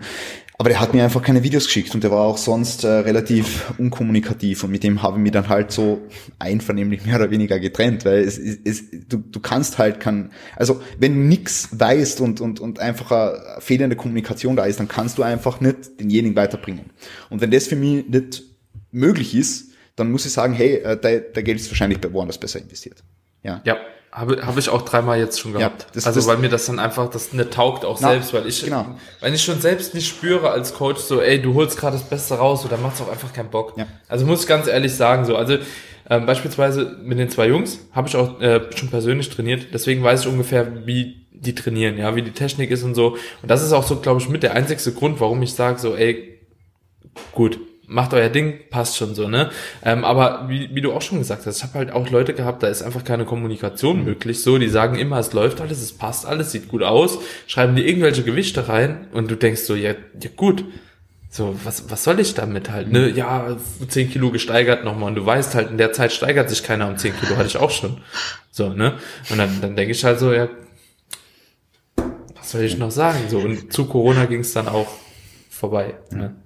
Tobi, du wolltest vorher noch was sagen, du hast kurz aufgezeigt, oder? Ja, genau, ich aufgezeigt. Ja, also ich wollte nur sagen, dass ähm, die, wie akkurat man auf die Technik schaut, ist natürlich auch individuell. Also es gibt halt äh, Leute, wo ich sage, das passt jetzt ungefähr und ich könnte jetzt eigentlich noch ein paar kleine Sachen und noch mir fünfmal Videos schicken lassen und das wird den Kunden mehr stressen, als es ihn weiterbringen würde. Und ich sage, okay, wir haben das jetzt so irgendwo in der Range, die Ausführung, wir treffen den Muskel, wir sind nicht komplett vorbei, da ist ausreichend äh, Kontrolle dabei.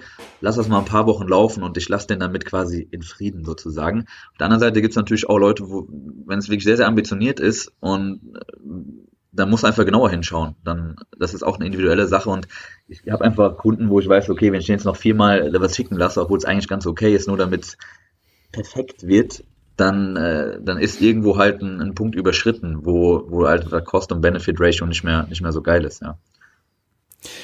Gut, mir ist gerade aufgefallen, wir haben eigentlich über Volumen gesprochen. und jetzt, jetzt haben wir 20 Minuten über Ja, du musst einfach noch eine dritte Folge machen. So. Ja, ja, ja.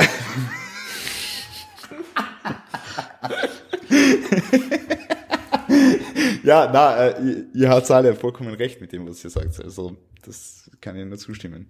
Ja, auf alle Fälle. Perfekter Programming, perfekte Programming-Episode. Erstmal 30 Minuten über Videos geredet. Ja, ja, aber es ist halt auch glaub, essentiell. Ich glaube, wir sind uns also, einig, dass, dass Technik ein, ein Grundbedingung ist dafür, wie das Training stattfinden kann. Absolut. Also ich kann jemand zehn Sätze von einer, von, von einer Leg Extension Programm, wenn der irgendeinen Spaß macht, so, hilft alles nichts. Ja, es ist halt so, oder, oder von einem, von einem Fly oder von einer Press oder whatever, kannst du auf jede Übung umlegen, aber ich kann in so viel Volumen wie möglich programmen, auch wenn das irgendwie, äh, irgendwie ans Muskelversagen oder darüber hinaus bringt, ist, wenn, wenn da nichts ankommt, ist halt, äh, so. Mhm. Ja, und viele fragen sich jetzt, was kann man an der Leg Extension falsch ja, machen? Ja, alles. Wundern sich, wie viel man an der Leg Extension falsch machen kann. So, ja.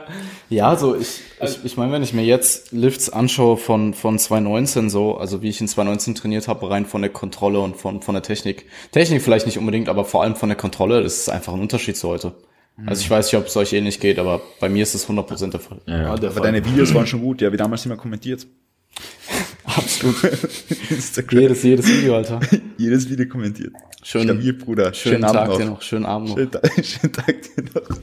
Gut, äh, Daniel, vielleicht noch ganz kurz, äh, was, was mich jetzt interessieren würde bei der ganzen Sache noch, wenn du, ähm, wenn du jetzt jemanden ein Programming schreibst und du weißt nicht, wie die Technik aussieht, setzt du dann mit relativen Intensitäten an, die eben im Bereich von one to three Reps in Reserve sind, oder sagst du, hey, trainier mal so?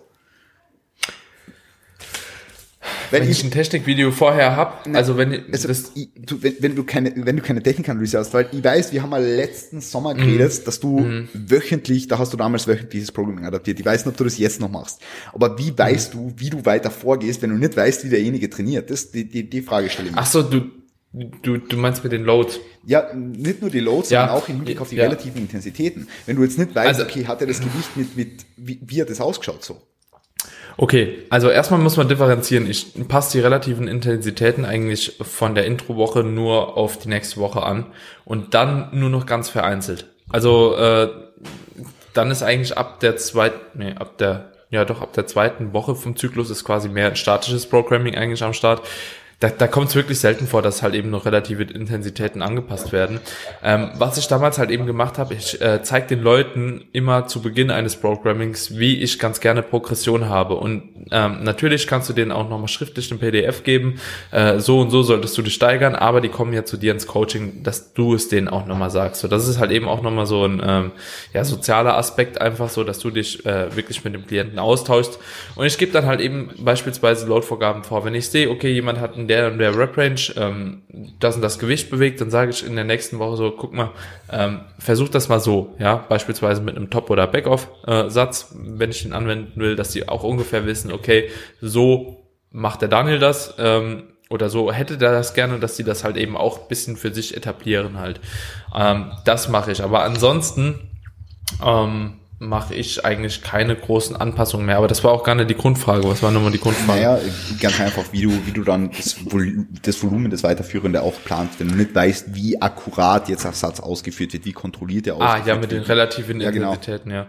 Ähm, ja, also grundsätzlich habe ich dann, wie gesagt, ein Baseline und danach, im Nachgang fange ich dann an, noch mal ein bisschen anzupassen. Mit relativen Intensitäten muss ich sagen, gehe ich erstmal so rein, dass ich ähm, davon ausgehe, die Leute können das ungefähr einschätzen, ja, ähm, weil ich ja auch ihr Volumen ungefähr übernehme.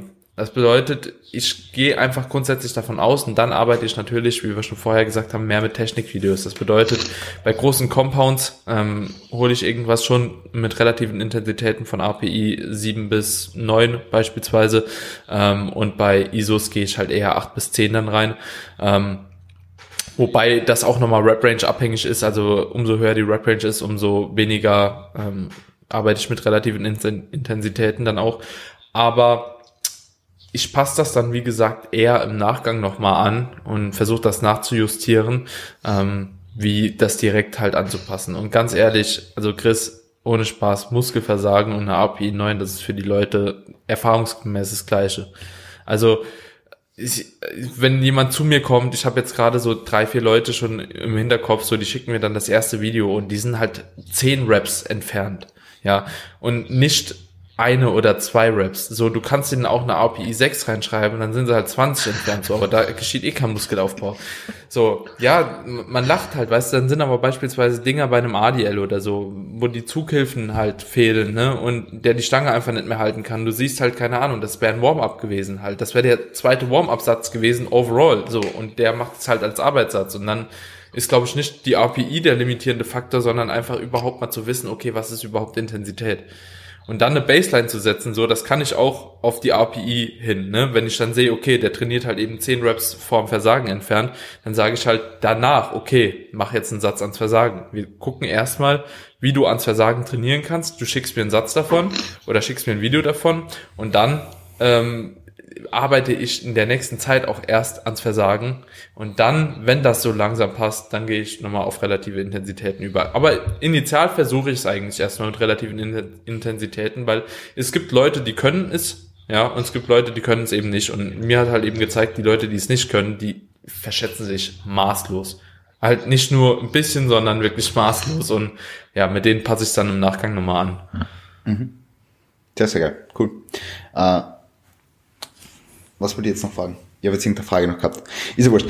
Gehen wir ähm, vielleicht gleich zum nächsten Punkt über, und zwar statisches versus äh, dynamisches Volumen. Jan, magst du da vielleicht einhaken? Ähm, du hast ja sehr lange Zeit mit dynamischem Volumen gearbeitet. Wie schaut das derzeit aus? Und ähm, wenn du Änderungen in manchen Approaches bei manchen Leuten gemacht hast, warum sind diese Änderungen zustande gekommen? Ähm, vielleicht beschäftigen wir uns äh, mit der Frage äh, Progressionsschemen, ähm, weil das irgendwo einhergeht, finde ich. Mhm. Also äh, dynamisches Volumen ist ja auch irgendwo nur eine Form von Progressive Overload. Ja. Und ähm, vielleicht da erstmal als Hintergrund, ähm, was der Unterschied zwischen Progressive Overload und Progression ist. Zweiteres ist die Adaption von ersterem. Also ähm, Muskelaufbau äh, resultiert ähm, eben in der Fähigkeit, mehr Load zu benutzen und ähm, die Fähigkeit mehr, äh, also die Fähigkeit mehr Road zu benutzen, ist das Resultat aus mehr Muskelwachstum, welches das Resultat von einem ausreichend ho hohen Stimulus ist. Wo der jetzt sein muss, sei mal dahingestellt, das klären wir gleich. Ähm, aber was ich wichtig finde zu verstehen, ist, dass grundsätzlich, weil du jetzt keinen Progressive Overload induziert hast von Woche 1 auf Woche 2 oder meinetwegen von Woche 2 auf Woche 3 oder 4, ähm, kann ein, ein Training immer noch stimulativ sein. Und du kannst auch mit der gleichen Session, mit der gleichen Satzanzahl sogar mit den gleichen Loads und Reps trotzdem, ähm, wenn du, obwohl du diese Session schon mal absolviert hast, äh, einen weiteren Mal, äh, ein weiteres Mal einen äh, Stimulus setzen für, für äh, weitere Hypertrophie. Ähm, bezüglich Progressionsschemen, ähm, es ist, glaube ich, wichtig zu verstehen, dass grundsätzlich eine simple Doppelprogression erstmal sehr, sehr gut funktionieren kann. Also äh, gerade in äh, Isolationsübungen ähm, vielleicht eher die, die Reps zu steigern ähm, und in äh, Compounds sich vielleicht äh, eher auf Load zu konzentrieren. Ähm, Load ist nun mal einfach die Variable, die wir irgendwo ins Unendliche steigern können. Also nicht ins Unendliche, aber ähm, Load ist nun mal die Variable, die wir, die wir am meisten steigern können. Also wir können, klar können wir über 30 Reps machen, aber es ist dann die Frage, wie sinnvoll das ist. Und klar können wir 100 Sätze machen, aber es ist halt dann die Frage, wie sinnvoll das ist. Also ich denke, wir sind uns eh alle, was so äh, absolute Volumina angeht, relativ ähnlich. Also ich glaube nicht, dass hier irgendjemand bei ist, der sagt, ähm, dass du tendenziell on average sagen kannst, dass weit über 20 Sätze nötig sind für irgendwas. Klar gibt's da Ausreißer. Ich denke, das wäre vielleicht auch ganz interessant zu erwähnen, ähm, dass ich immer mal wieder Leute dabei habe, die halt wirklich weit über 20 Sätze machen und zwar nicht mit 5 plus Reps in Reserve, sondern die schießen sich halt dann teilweise wirklich ab und können es trotzdem ab und recovern's. Und ähm, das ist dann halt wieder dieser, dieser individuelle Kontext, ähm, den du benötigst. Ähm, was hat der Athlet vorher gemacht und äh, wie, wie sah das dann auch in der praktischen Umsetzung aus? Ähm, ich habe mich jetzt ein bisschen verrannt. Deine Frage war statisch versus dynamisch, oder? Genau. Ich arbeite primär oder mehr, nicht primär, aber mehr mit, äh, mit einem statischen Ansatz, einfach weil die Vergleichbarkeit besser ist. Ähm, und dynamisch tendenziell eher in, äh, in Szenarien, wo hohe Volumina nötig sind. Also zum Beispiel in einem Spezialisierungs- oder Priorisierungszyklus, dass ich dann in der Intro-Week, ähm, von der Intro-Week auf Woche zwei ähm, einen relativ großen Jump habe und dann vielleicht mich weiter hocharbeite, aber in kleineren Schritten ähm, tendenziell aber mittlerweile deutlich mehr äh, statisch. Würdest du das, das was du jetzt gerade gesagt hast, also innerhalb von Spezialisierungszyklen, würdest du dann nur bei der, bei der Muskelgruppe das Volumen dynamisieren oder bei dem, dem gesamten Körper? Ähm, dann tendenziell eher in der Muskelgruppe. Also ich mhm. habe es ähm, wenn ich sage, dass ich mehr statisch fahre, dann ist es nicht so, als würde ich gar nicht, gar nicht äh, dynamisch fahren. Das, auch das Dynamische nicht nur auf Volumen bezogen, sondern auch auf Reps in Reserve im Verlauf des Mesozyklus. Ähm, es ist oft eine Mischung auch. Also es kann gut sein, dass gewisse Muskelgruppen einfach statisch mit einem mit einer gewissen Satzanzahl trainiert werden über den gesamten Zyklus und äh, eine andere Muskelgruppe mit einem mit einem äh, mit einem dynamischen Wert. Mhm. Und tendenziell ist der Sprung von Intro-Week auf Woche 2 der höchste und danach tendenziell eher kleinere Jumps. Das habe ich aber auch schon immer so gemacht. Ähm, mhm. Muss man dazu sagen. Ja. Das, ja. das Ding ist einfach, wenn du es in allen Muskelgruppen machst, hast du äh, sehr, sehr wenig Stimulus äh, tendenziell am Anfang. Ähm, es kann sein, dass der durchaus ausreicht, aber du hast halt eine sehr, sehr hohe Last dann am Ende und du willst diese super, super hohen Belastungsspitzen tendenziell eher vermeiden. Ähm Darf ich, darf, darf ich die fragen, ähm, zu deiner Zeit damals, wo du selber viel mit dynamischen Volumina trainiert hast, hat's für die im Hinblick auf die, war, war die Trainingszeit für dich ein Stressor? Weil es ist ja doch so, wenn du am Anfang mit relativ jetzt gesehen weniger Volumen äh, ins Gym gehst, hast du halt deutlich kürzere Trainingszeit als am Ende, mhm. wo du dann auch drei bis dreieinhalb Stunden Sessions hast. Ähm, Tatsächlich für mich persönlich jetzt nicht so krass. Also ich habe, mhm. wann habe ich damit angefangen? Ich habe damit angefangen Anfang 2018 oder Mitte 2018 irgendwie so in dem in dem Bereich mhm. am vermehrt damit zu arbeiten und ähm, für mich persönlich war das dann ein Unterschied zwischen einer zwei Stunden und einer drei Stunden Einheit und die Varianz okay. habe ich eh auch zwischen den einzelnen Tagen. Also es kann so gut sein, dass ich eine Einheit habe, die zwei Stunden dauert und die andere Einheit dauert drei Stunden so. Ähm, also jetzt aktuelles Szenario in dem Pull-Push-Lower-Setting dauert eine Push-Einheit einfach weniger lange als eine, eine Lower-Einheit. Mhm. Ähm, mhm. Nee, also für mich persönlich war es nicht so ein Stressor, ist aber definitiv eine, eine, eine Variable, die du auch für Programming, für Klienten mit einbeziehen musst. Weil wenn mir jemand ähm, sagt, er, er kann sich diese unterschiedliche, diese unterschiedlichen Zeiten in, in, seinem, in seinem Training nicht erlauben, dann werde ich, werde ich ihm halt keine, kein dynamisches Volumenprogramm, wo er dann von Woche zu Woche immer länger trainiert. Ähm, das geht ja dann auch oft einher mit steigenden Intensitäten und äh, ich denke, die Intensität ist eben auch ein ausschlaggebender Faktor zu, zu äh, Trainingszeit. Also wenn ein Satz intensiver ausgeführt wird in Woche 4 als in der Intro-Week, dann brauchst du vermutlich auch eine längere, äh, eine längere Pausezeit als ähm, ähm, in, in den ersten oder in der ersten Woche. Mhm. Gut. Ähm, eine wichtige Frage wollte ich dir noch stellen, Jan. Was findest du wichtiger, Volumen oder Intensität? Beides. du, darfst halt, du kannst halt, du kannst halt, du kannst halt, du kannst halt, ähm, ich finde, man sollte beides nicht vernachlässigen. Also ähm, ich, ich äh, gehe definitiv d'accord, dass viele Leute ihre Reps in Reserve nicht einschätzen können und dann sollte eben schnellstmöglichst dran gearbeitet werden, das umzusetzen. Ähm, das kriege ich aber, wenn der Athlet mir regelmäßig Trainingsvideos schickt, innerhalb von ein, zwei Zyklen hin. Ähm, also Intensitäten von, äh, also meinetwegen 0 bis 3 Reps in Reserve sollten halt einfach gegeben sein und die sollten halt solide eingeschätzt werden, bevor du ähm, nicht unbedingt bevor du damit arbeitest, aber bevor du denjenigen äh, längere Zeit ohne Technikanalyse ähm, arbeiten lässt. Vielleicht, vielleicht können wir es so fe ähm, festhalten. Mhm. Was mich jetzt noch interessieren würde zum Thema, was wir vorher angesprochen haben, wenn jetzt ein neuer Trainee zu dir kommt und die Technik sitzt in einer Grundübung, beispielsweise einer Kniebeuge noch nicht, würdest du sagen, dass es Sinn machen kann, mehr Volumen in dieser Übung ähm, einfach zu vollziehen, damit du mehr Übung in der Übung hast? Na, also ich würde es persönlich nicht machen, weil wenn jetzt jemand zu dir kommt und eine schle schlecht beugt, und du lässt ihn jetzt viel schlecht beugen, dann beugt er tendenziell noch schlechter. Also das macht keinen Sinn, ein schlechtes Bewegungsmuster noch mehr zu festigen, indem du noch mehr von dem schlechten Bewegungsmuster machst. Ähm, also Würdest da, du dann, Entschuldigung, Entschuldigung. Da würde ich dann tendenziell dran arbeiten, die, die Technik zu verbessern.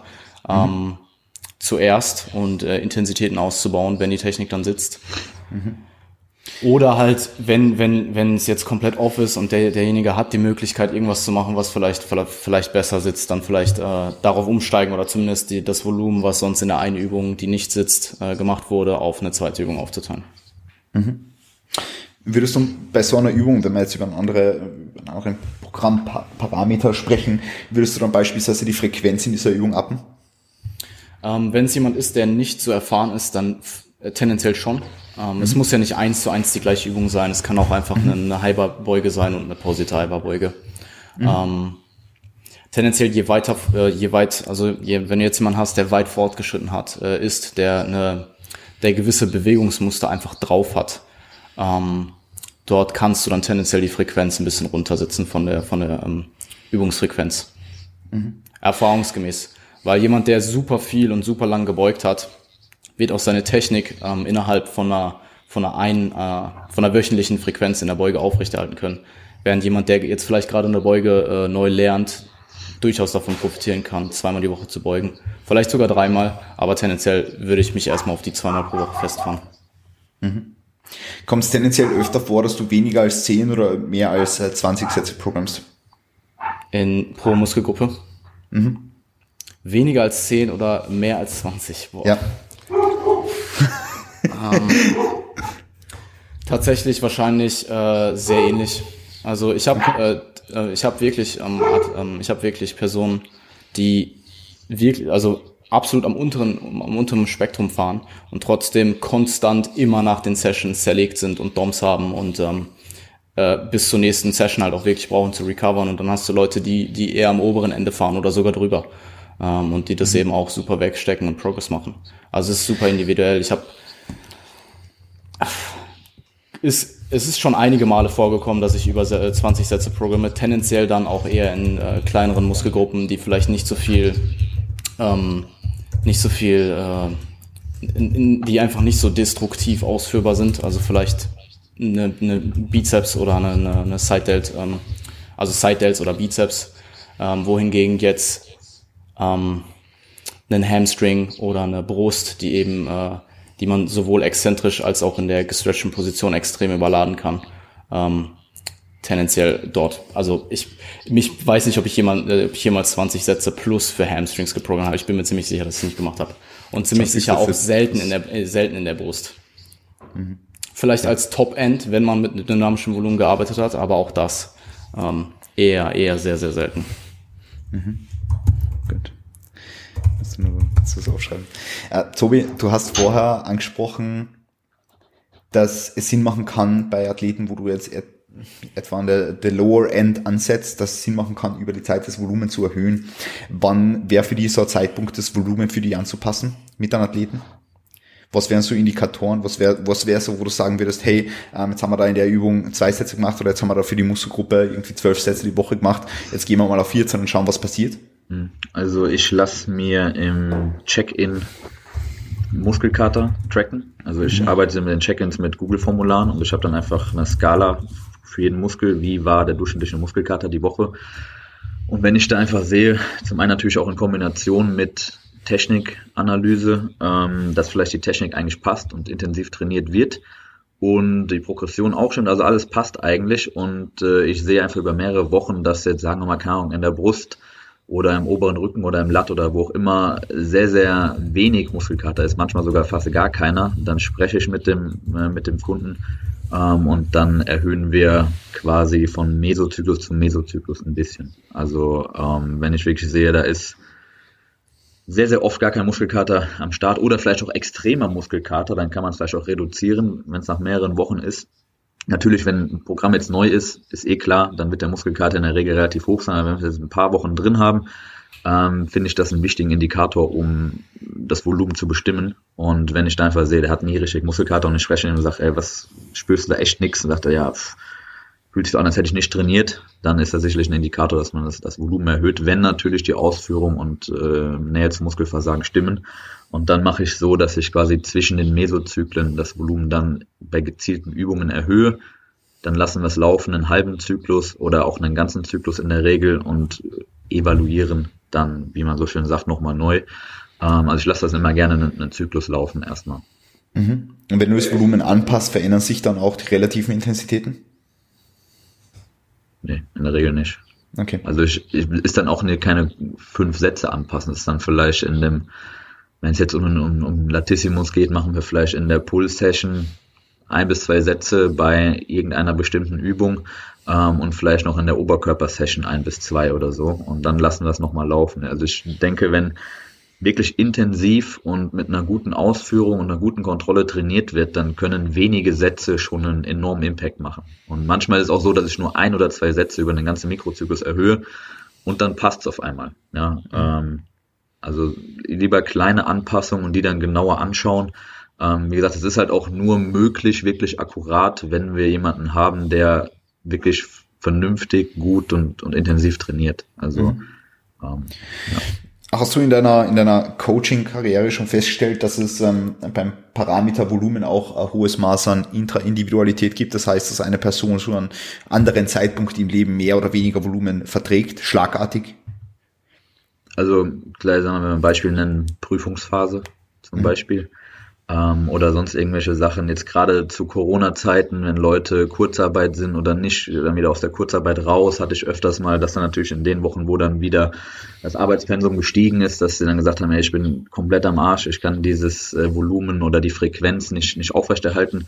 Ich habe dann aber es so simpel gelöst in der Regel, dass ich nicht das Volumen in Sessions angepasst habe, sondern ich einfach gesagt habe, okay, wir bauen ein oder zwei Rest Days mehr ein und, und strecken den Mikrozyklus sozusagen. Das, mhm. Ähm, das hat in der Regel gut funktioniert. Natürlich, wenn jetzt natürlich die Trainingsdauer nicht mehr möglich ist, so lange, dann muss man natürlich dort schauen, dass man vielleicht die Frequenz erhöht und das Volumen pro Session reduziert. Aber wenn das jetzt nicht unbedingt der Fall ist, dann habe ich es einfach so gelöst, dass ich gesagt habe, okay, dann mach ein Rest Day mehr. Wir strecken den Zyklus ein bisschen und das dann so angepasst haben. Ja, ja, cool. Daniel, äh, sorry, wollte jetzt noch irgendwer was sagen?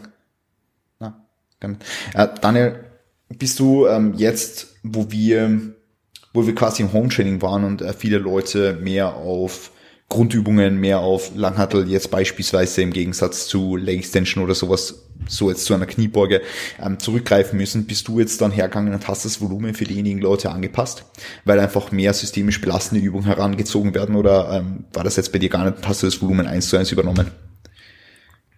Das ist interessant. Also ich habe prinzip oder ich arbeite prinzipiell schon ziemlich gerne mit Grundübungen. Also ich habe ähm, doch, meine Pläne sind schon oft sehr grundübungslastig. Also ich hab, arbeite mit Bench, ich arbeite oft mit einem Hinge, ob das jetzt ein ADL oder ein Conventional Deadlift ist in der Regel oder halt eben auch zusammen mit der Bench dann eine Kombination, sind meistens schon drin. Die meisten Leute konnten die Übungen auch irgendwo so ähm, relativ gut übernehmen und eine Leg Extension, die habe ich halt eben beispielsweise durch eine Sissy Squat oder so ähm, relativ gut übersetzen können. Also ich musste oftmals keine Anpassung vornehmen. Natürlich gibt es da auch noch mal ein paar Ausreißer, die jetzt beispielsweise nur noch Bänder oder so zur Verfügung mhm. hatten. Da musste man dann halt eben schon ein paar Anpassungen vornehmen, aber grundsätzlich ging es relativ gut einher, dass viele Übungen übernommen werden oder wurden. Ja, ist es sehr individuell. Also wo Anpassungen nötig waren, da habe ich Anpassungen getroffen, wenn ich halt eben gemerkt habe, dass äh, Axial Loading oder so halt eben zu groß wird, ähm, dass Leute halt eben wirklich Probleme bekommen haben, irgendwie mit Rückenschmerzen oder auch zu viele Beugemuster ausgeführt haben ähm, und irgendwo dadurch Adduktorenprobleme oder sowas halt äh, öfter war mal irgendwie so kleine Problemchen am Ursprung äh, von Adduktoren und da habe ich dann gesagt, okay, ähm, da müssen wir halt eben noch mal ein bisschen das Volumen anpassen und nachjustieren. Erstmal bin ich aber grundsätzlich so reingegangen, weil viele Leute meiner Meinung nach auch im Home Gym ähm, nicht so die Motivation auch hatten, ähm, genauso Gas zu geben wie im Gym. Also so, das war erstmal ein guter Schlag ins Gesicht für viele und die haben mir halt eben auch mehrfach geäußert, der Home Gym macht halt eben nicht so viel Spaß und ich glaube einfach so, dass die Einheiten ähm, subjektiv vielleicht relativ intensiv waren, aber ähm, für die passiven Strukturen etc. ja, vielleicht nicht ganz so viel rausgeholt wurde, wie es in einem Gym der Fall wäre. Also ja, ich habe ganz, ganz oft viele gehabt oder ich habe viele immer noch ähm, beispielsweise in der Küche halt eben beugen. Und das ist für die halt eben emotional schon irgendwo belastend. Ne? Den ganzen Tag arbeitest du drin im Homeoffice, dann beugst du noch in der Küche und so. Und ähm, ja, wenn ich merke, ich habe das Gefühl, so die Person gibt da nicht genauso viel Gas, dann lasse ich das Volumen tendenziell eher gleich, vor allem auch wenn sie jetzt nicht äußert, dass irgendwie äh, passive Strukturen drunter leiden, wenn Progression trotzdem in einem ganz guten Ausmaß ist und wenn ich halt eben merke, okay, ähm, die Person hat wirklich Probleme damit, das aufrechtzuerhalten. Ähm, die Wehwehchen kommen zu früh. Ich kann eben auch äh, nicht mehr so viele akkumulative Wochen überhaupt machen, bis ein Deload dann gefordert wird. Ja, dann passe ich das Volumen auf jeden Fall auch mhm. an. Also Kommt auch vor. Aber muss echt sagen, so ich bin relativ überrascht gewesen, wie viele Leute mit dem gleichen Volumen trotzdem noch sehr, sehr gute Fortschritte gemacht mhm. haben. Mhm. Ja. Ja, ähm, definitiv. Also das, was du jetzt angesprochen hast mit den passiven Strukturen, das äh, hast du ja in deiner neuesten Podcast-Episode mit Johannes äh, auch besprochen. Hm. Ähm, das ist auch noch ja. ein, Parameter, den man jetzt betrachten muss, wenn man jetzt mehr Grundübungen verwendet, als man sie vielleicht im Gym getan hat. Ja. Aber gut, ja. Äh, so viel jetzt mal dazu. Äh, denkst du, es gibt irgendwelche Muskelgruppen, die tendenziell mehr Volumen abkönnen als andere? Ich? Ja. Äh, ja, schon. Ja. Safe. Welche wären das? Ja. Ähm, also, ich bin auf jeden Fall überzeugt davon, dass Dells recht viel vertragen können. Ähm, ich bin auch der Überzeugung, dass Rücken bei vielen auch ein bisschen mehr vertragen kann. Ähm, wo ich jetzt weggehen würde, ist, also der Jan hat eben angesprochen, auch so Arme. Ja, ich habe da tatsächlich bessere Erfahrungen gemacht, wenn das Volumen da ein bisschen niedriger angesetzt wird, wie höher. Ähm, Bizeps und eher nicht Trizeps, muss man dazu sagen. Bizep höher oder Trizep höher? Bizeps. Okay. Also Trizeps, ja. Trizeps äh, in der Regel durch das viele, durch das viele Druckvolumen, was, was eine Person in der ja. Regel macht, halt eigentlich nicht. Ja. Also dann auch eher, eher niedrig, maximal moderat so. Ja. Ja, ja, genau, ja, würde, das würde ich auch so bestätigen. Also Bizep kann ein bisschen mehr vertragen, auf jeden Fall. Aber, also Bizep wäre auch eine Muskelgruppe, die tendenziell mehr vertragen kann, jetzt wo der Janis anspricht. Ähm, aber da würde ich auch schon bei diesen drei Muskelgruppen so, glaube ich, den Cut machen, weil mhm. alles andere ist so, relativ. Also, ja, was, was hatte ich gesagt? Seit, äh, Delts allgemein, Bizep und Rücken. Mhm. Und Rücken ist auch super individuell. Also die Beobachtung ist schon, dass die Leute mehr vertragen können in, der Summe. Wenn ich meine ganzen Klienten jetzt beispielsweise zusammenrechne, aber da sind halt eben auch wieder einzelne Leute, beispielsweise ich auch mit einbezogen.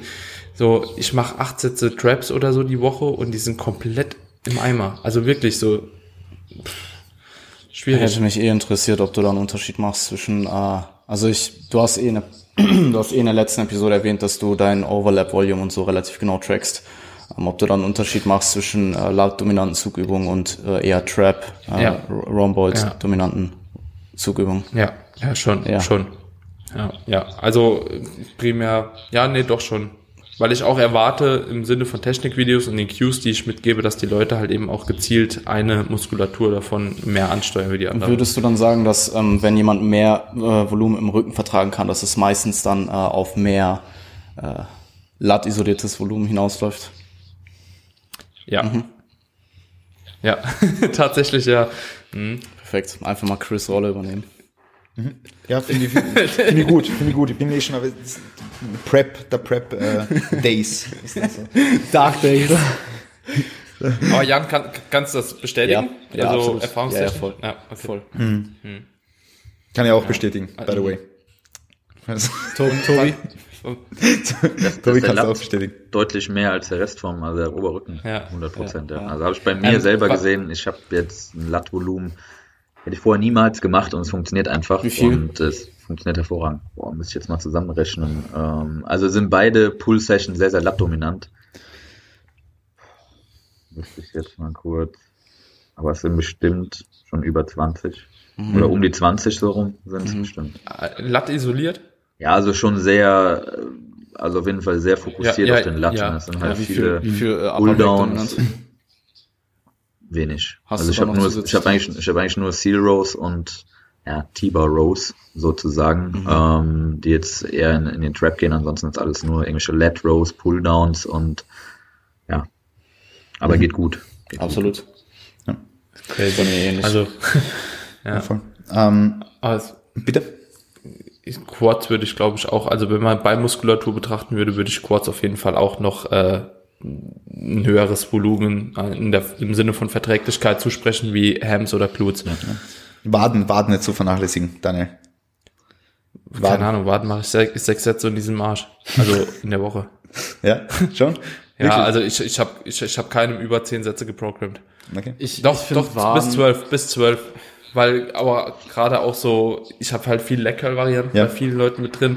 Da hast du auch schon noch einen gewissen Übertrag halt eben, ähm, wo wir wieder bei Overlap Volume sind. Und ich track das Overlap Volume jetzt irgendwie auch nicht in einem Sheet oder so, dass ich jetzt sage so, ey, die Übung hat das und das Overlap Volume, so ist es auf keinen Fall, sondern ähm, ich, ich, ich ähm, gehe das gedanklich Ja, halt eben durch, wenn ich halt eben programme und denke so, keine Ahnung, wenn ich halt einen Pullover oder so mache, so dann be beachte ich halt eben auch, dass du halt ein gewisses, ein langes Tri oder, oder Volumen für einen langen Trizepskopf mit drin hast.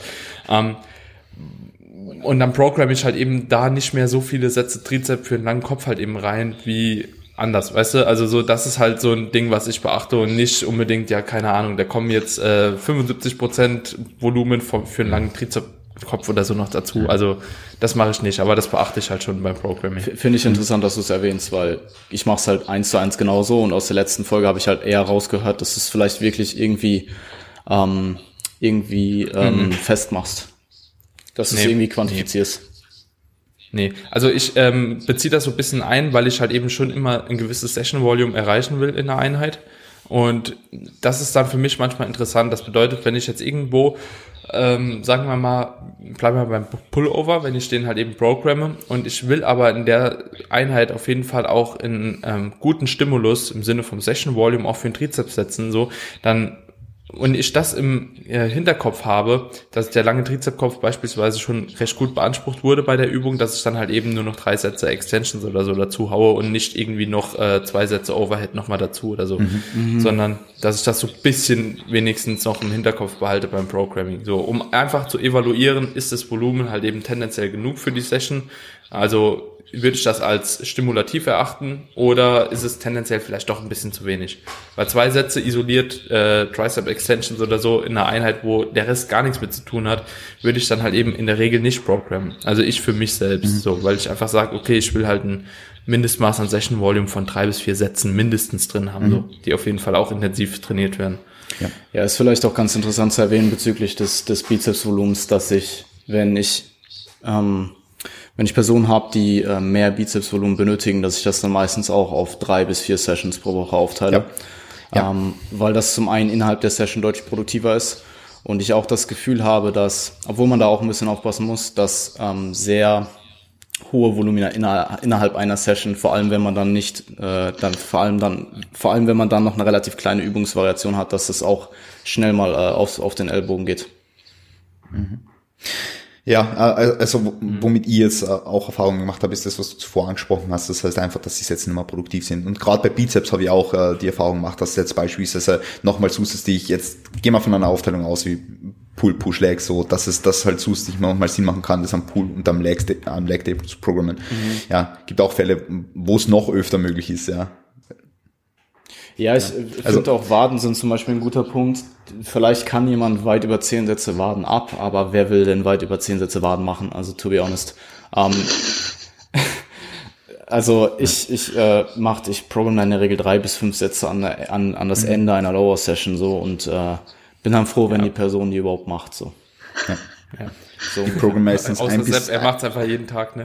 Ja, ich meine, ich meine, aber guck mal, guck mal bei, bei, ja, ja. bei ihm macht's auch, bei ihm macht's auch bei so einem, bei so einem Level an Athlet, bei so einem Kaliber an Athleten macht es auch einfach extrem viel Sinn, weil seine Waden sind einfach im Verhältnis mhm. zum, Recht, zum Rest schwach so.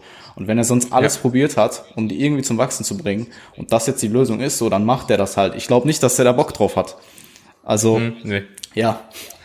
Ähm, aber schon, ich feiere so ja, ich, jeden Tag die Story, wo er irgendwie Waden heben so macht, so unilateral im Garten. Korrekt. Ich meine, man kann das so ein bisschen aushebeln, indem man es einfach am Anfang der Session macht. Dann ist es zumindest mhm. nicht so lästig, die noch irgendwie am Ende, mhm. da wenn du schon komplett wrecked bist, noch dran zu hängen. Ähm, ja. Aber ja, also also so mache ich bei, bei, bei nicht bei Legs. Bei, Was habe ich denn gesagt? Bei, na, na, na du, du, du hast gar nichts gesagt, aber ich, ich sage jetzt nicht bei Legs ähm, am, am Anfang Programmen, sondern ja, bei Push oder so. Ja, kann man, kann man machen. kann man auch machen, ja. Ähm, ich arbeite auch zum Beispiel, was, was Waren angeht, eigentlich ausschließlich mit meinen Raps. Mhm. Ich programmiere fast nur mehr Rest Pause. Also oftmals so, so zwei Sätze und oftmals halt Rest Pause, so. Mhm. Weil, es, weil es auch zeiteffizienter ist. Ja. Ich mache alles im Cluster. Ja, also, super. aber auch so modifiziert, ja. ja. Im Endeffekt ist eh fast alles Gleiche.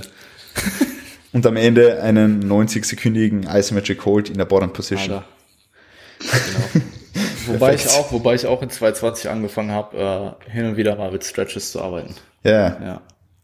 Was ist dein, was ist dein Erfahrungswert? Also würdest du, was ist dein Erfahrungswert? Du hast es ja schon, hast du es immer noch drin? Ja. Ja, nur, nur bei Waden. Nur bei Waden habe ich es. Ah, nein, ich habe es jetzt gar nicht mehr drin. Bei Waden habe ich es zuletzt noch drin gehabt. Am Anfang habe ich es mit Kellum überall drin gehabt. Also bei Brust, bei Quads, bei, äh, bei Hams nicht. Aber bei Brust, doch, bei Hams auch. Bei, bei Hams auch. Bei Brust, bei Quads, bei Hams, bei Lads und mhm. bei Calves habe ich es drin gehabt. Und jetzt habe ich es nur mehr bei Calves. Ich finde, ich finde, ähm, am applikabelsten ist es wirklich bei, bei Waden einfach im Hinblick äh, auf, auf einfach äh, ein zusätzliches Maß an Muscle Damage, was, wo, wovon du potenziell halt profitieren kannst, so, beziehungsweise du, du hast das, das, das subjektive Gefühl auch, dass du einen höheren Stimulus hast und ich habe jetzt für mich beispielsweise das Gefühl, ähm, dass meine Waden dadurch gewachsen sind, aber ich bin halt auch auf Roids. das muss man. ähm, ja, ich finde das, ich finde die Rationale dahinter macht auch deutlich mehr Sinn im Aufbau als im Cut. Ja. Oder jetzt in der Definitiv. Prep. Ja. Im Hinblick auf die Stimulus-to-Fatigue-Ratio. Safe. ja, ja, ist, ist äh, voll. Gut, Daniel, du, du willst wahrscheinlich schon gehen, gell? wir werden das, wir haben schon kurz nach 16 Uhr. Ja, nächsten fünf Minuten wäre schon. Gut. Dann mach halt noch so. irgendeine Frage, die wir jetzt schnell machen können, so Mind Muscle Connection oder Deloads oder verletzt. Die können wir nicht schnell, oder, wir, wir haben jetzt zwei Stunden über zwei Fragen ja, geredet, du willst irgendeine Frage ja. schnell machen. Ja, gut. Die Frage ist, Chris, ist das normal? Was? Dass die, also, dass die Folgen nee, gar so nicht, ausatmen. gar nicht. Gar nicht. Ihr seid, also, ihr, ihr seid einfach alle super gesprächig und es ist äh, nett, mit euch auszuschweifen und deswegen ist es halt so. Ja. Wir haben einfach vier Stunden bisher so overall für fünf Fragen gebraucht. Oder? Sechs, sechs Fragen. Vielleicht, vielleicht. Ist, oh, ist stabil. Plus Blau Pausenzeit. Blau Pausenzeit nochmal noch kurz angeschnitten, ja. Voll. Special. Super. Schon ziemlich gut. gut, ähm, vielleicht sollen wir noch so abschließend ein paar Worte sagen ähm, zum Thema Volumen. Ähm, ich habe mal eh äh, nicht alles gemerkt, was wir jetzt gesagt haben, weil es wiederum so viel war. Ja, ich finde auch die, also die Frage war ja ursprünglich bezüglich Progressionsschemen. Ja. Ähm, und ich habe mich halt auch, also das Ding ist, wenn du jetzt zum Beispiel von statischem versus dynamischem Volumen sprichst, musst du auch irgendwo Progressionsschemen mit einbeziehen, so.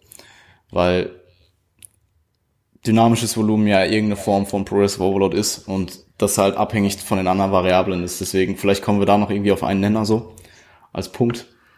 Ja. Magst du was dazu sagen, ja? Na, macht ihr erstmal, ich hab schon. Okay, äh, ich, weiß jetzt nicht, was, wo, wo du genau ansetzen willst. Dementsprechend. Ähm, vielleicht einfach grundsätzlich nochmal äh, von den anderen beiden die äh, die Meinung bezüglich oder die Ansichten bezüglich Progressionsschemen hören. Mhm. Also, äh, also ich glaube, du hast am Anfang einen ganz einen wichtigen Punkt angesprochen, und zwar die klassische Double Progression. Mhm. Und ich glaube, ähm, eine Double Progression plus äh, mehr oder weniger statisches Volumen ähm, macht für die meisten Leute da draußen Sinn. Jetzt ja. mal so, für, für, für die meisten Hörer dieses Podcasts ist eine normale Doppelprogression plus äh, einen statischen Ansatz, der, der macht halt nur Sinn. Äh, mhm. Wenn, wenn, wenn, du, wenn du jetzt sagst, äh, so wie du, so wie du angesprochen hast, die Spezialisierungsphasen, ähm, dynamische Volumina oder, oder dann natürlich in Kombination mit relativen Intensitäten einzustreuen, kann man natürlich auch machen. Ähm, für manche funktioniert auch vielleicht der, der, der, der rein dynamische Ansatz ganz gut, aber ähm, ich denke, das die, das Basic-Szenario, was ganz gut funktioniert, auch meiner Erfahrung nach und für die meisten Leute, auch was äh, die Praktikabilität und die Zeiteffizienz und so weiter ähm, betrifft, ist, ist einfach ein statischer Ansatz in Double Progression. Ja, ja, gehe ich so d'accord. Äh, ich könnte mir, ähm, also tendenziell, gerade wenn du mit fallenden Reps in Reserve über den Zyklus arbeitest, kannst du natürlich auch irgendwo Load-Vorgaben geben, beziehungsweise meinetwegen äh, zweieinhalb oder fünf Prozent Jumps machen, meinetwegen vom 10RM von Woche zu Woche. Ähm, aber da sage ich halt, also diese Sachen gehen halt alle einher. Also du kannst, wenn du jetzt ähm, konstante Reps in Reserve hast, äh, kannst du vermutlich nicht fünf Prozent Load von Woche zu Woche erhöhen, wenn du einen gewissen mhm. Trainingsstand hast. So.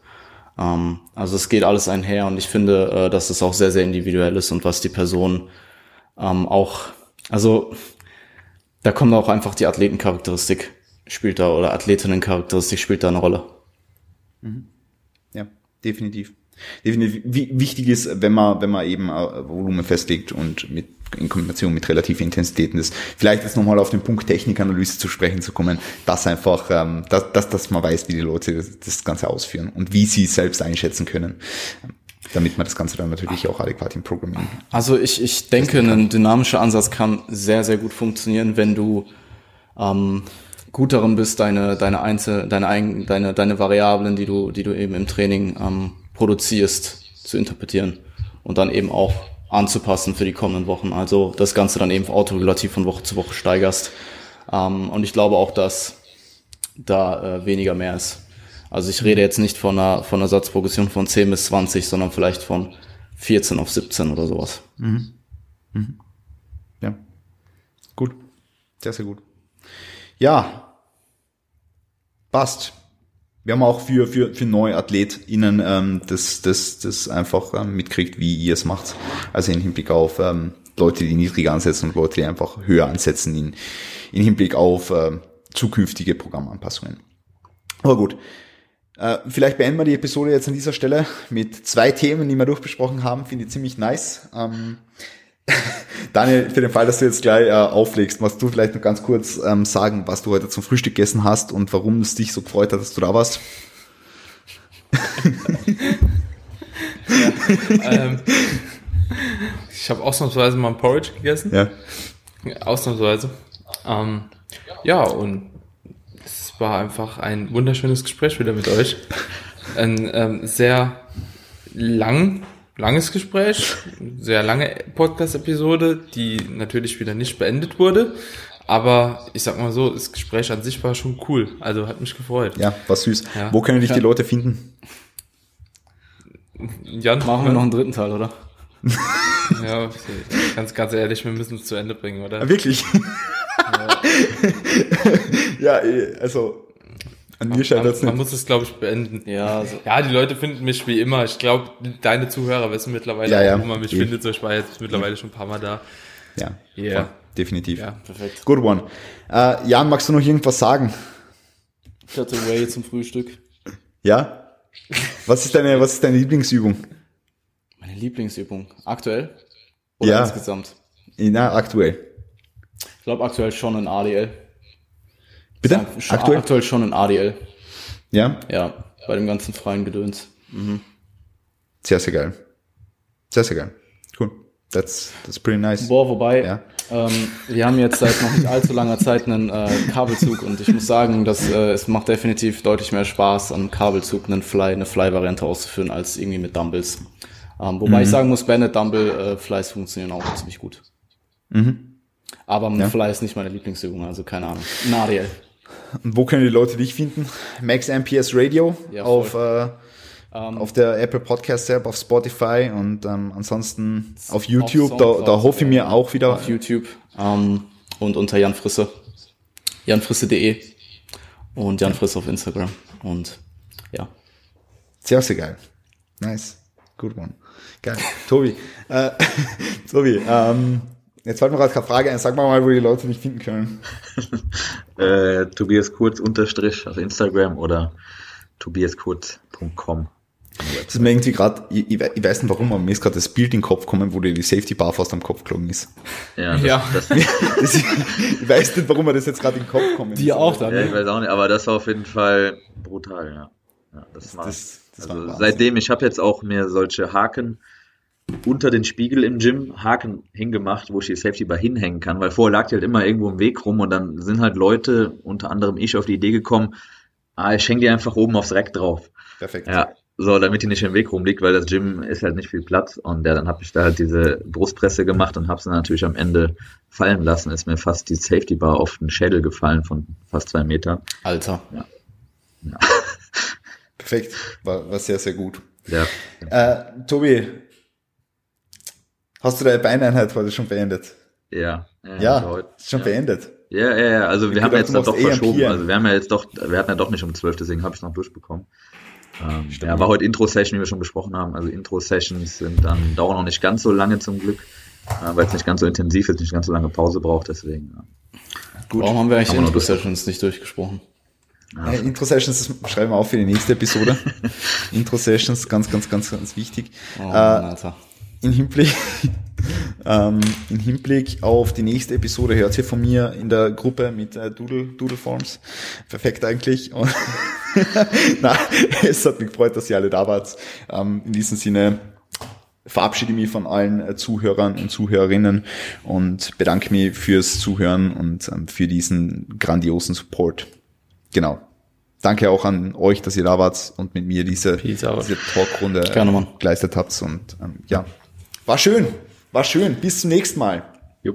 Ciao, Bis ciao. Bis zum nächsten Mal. Ciao. Peace.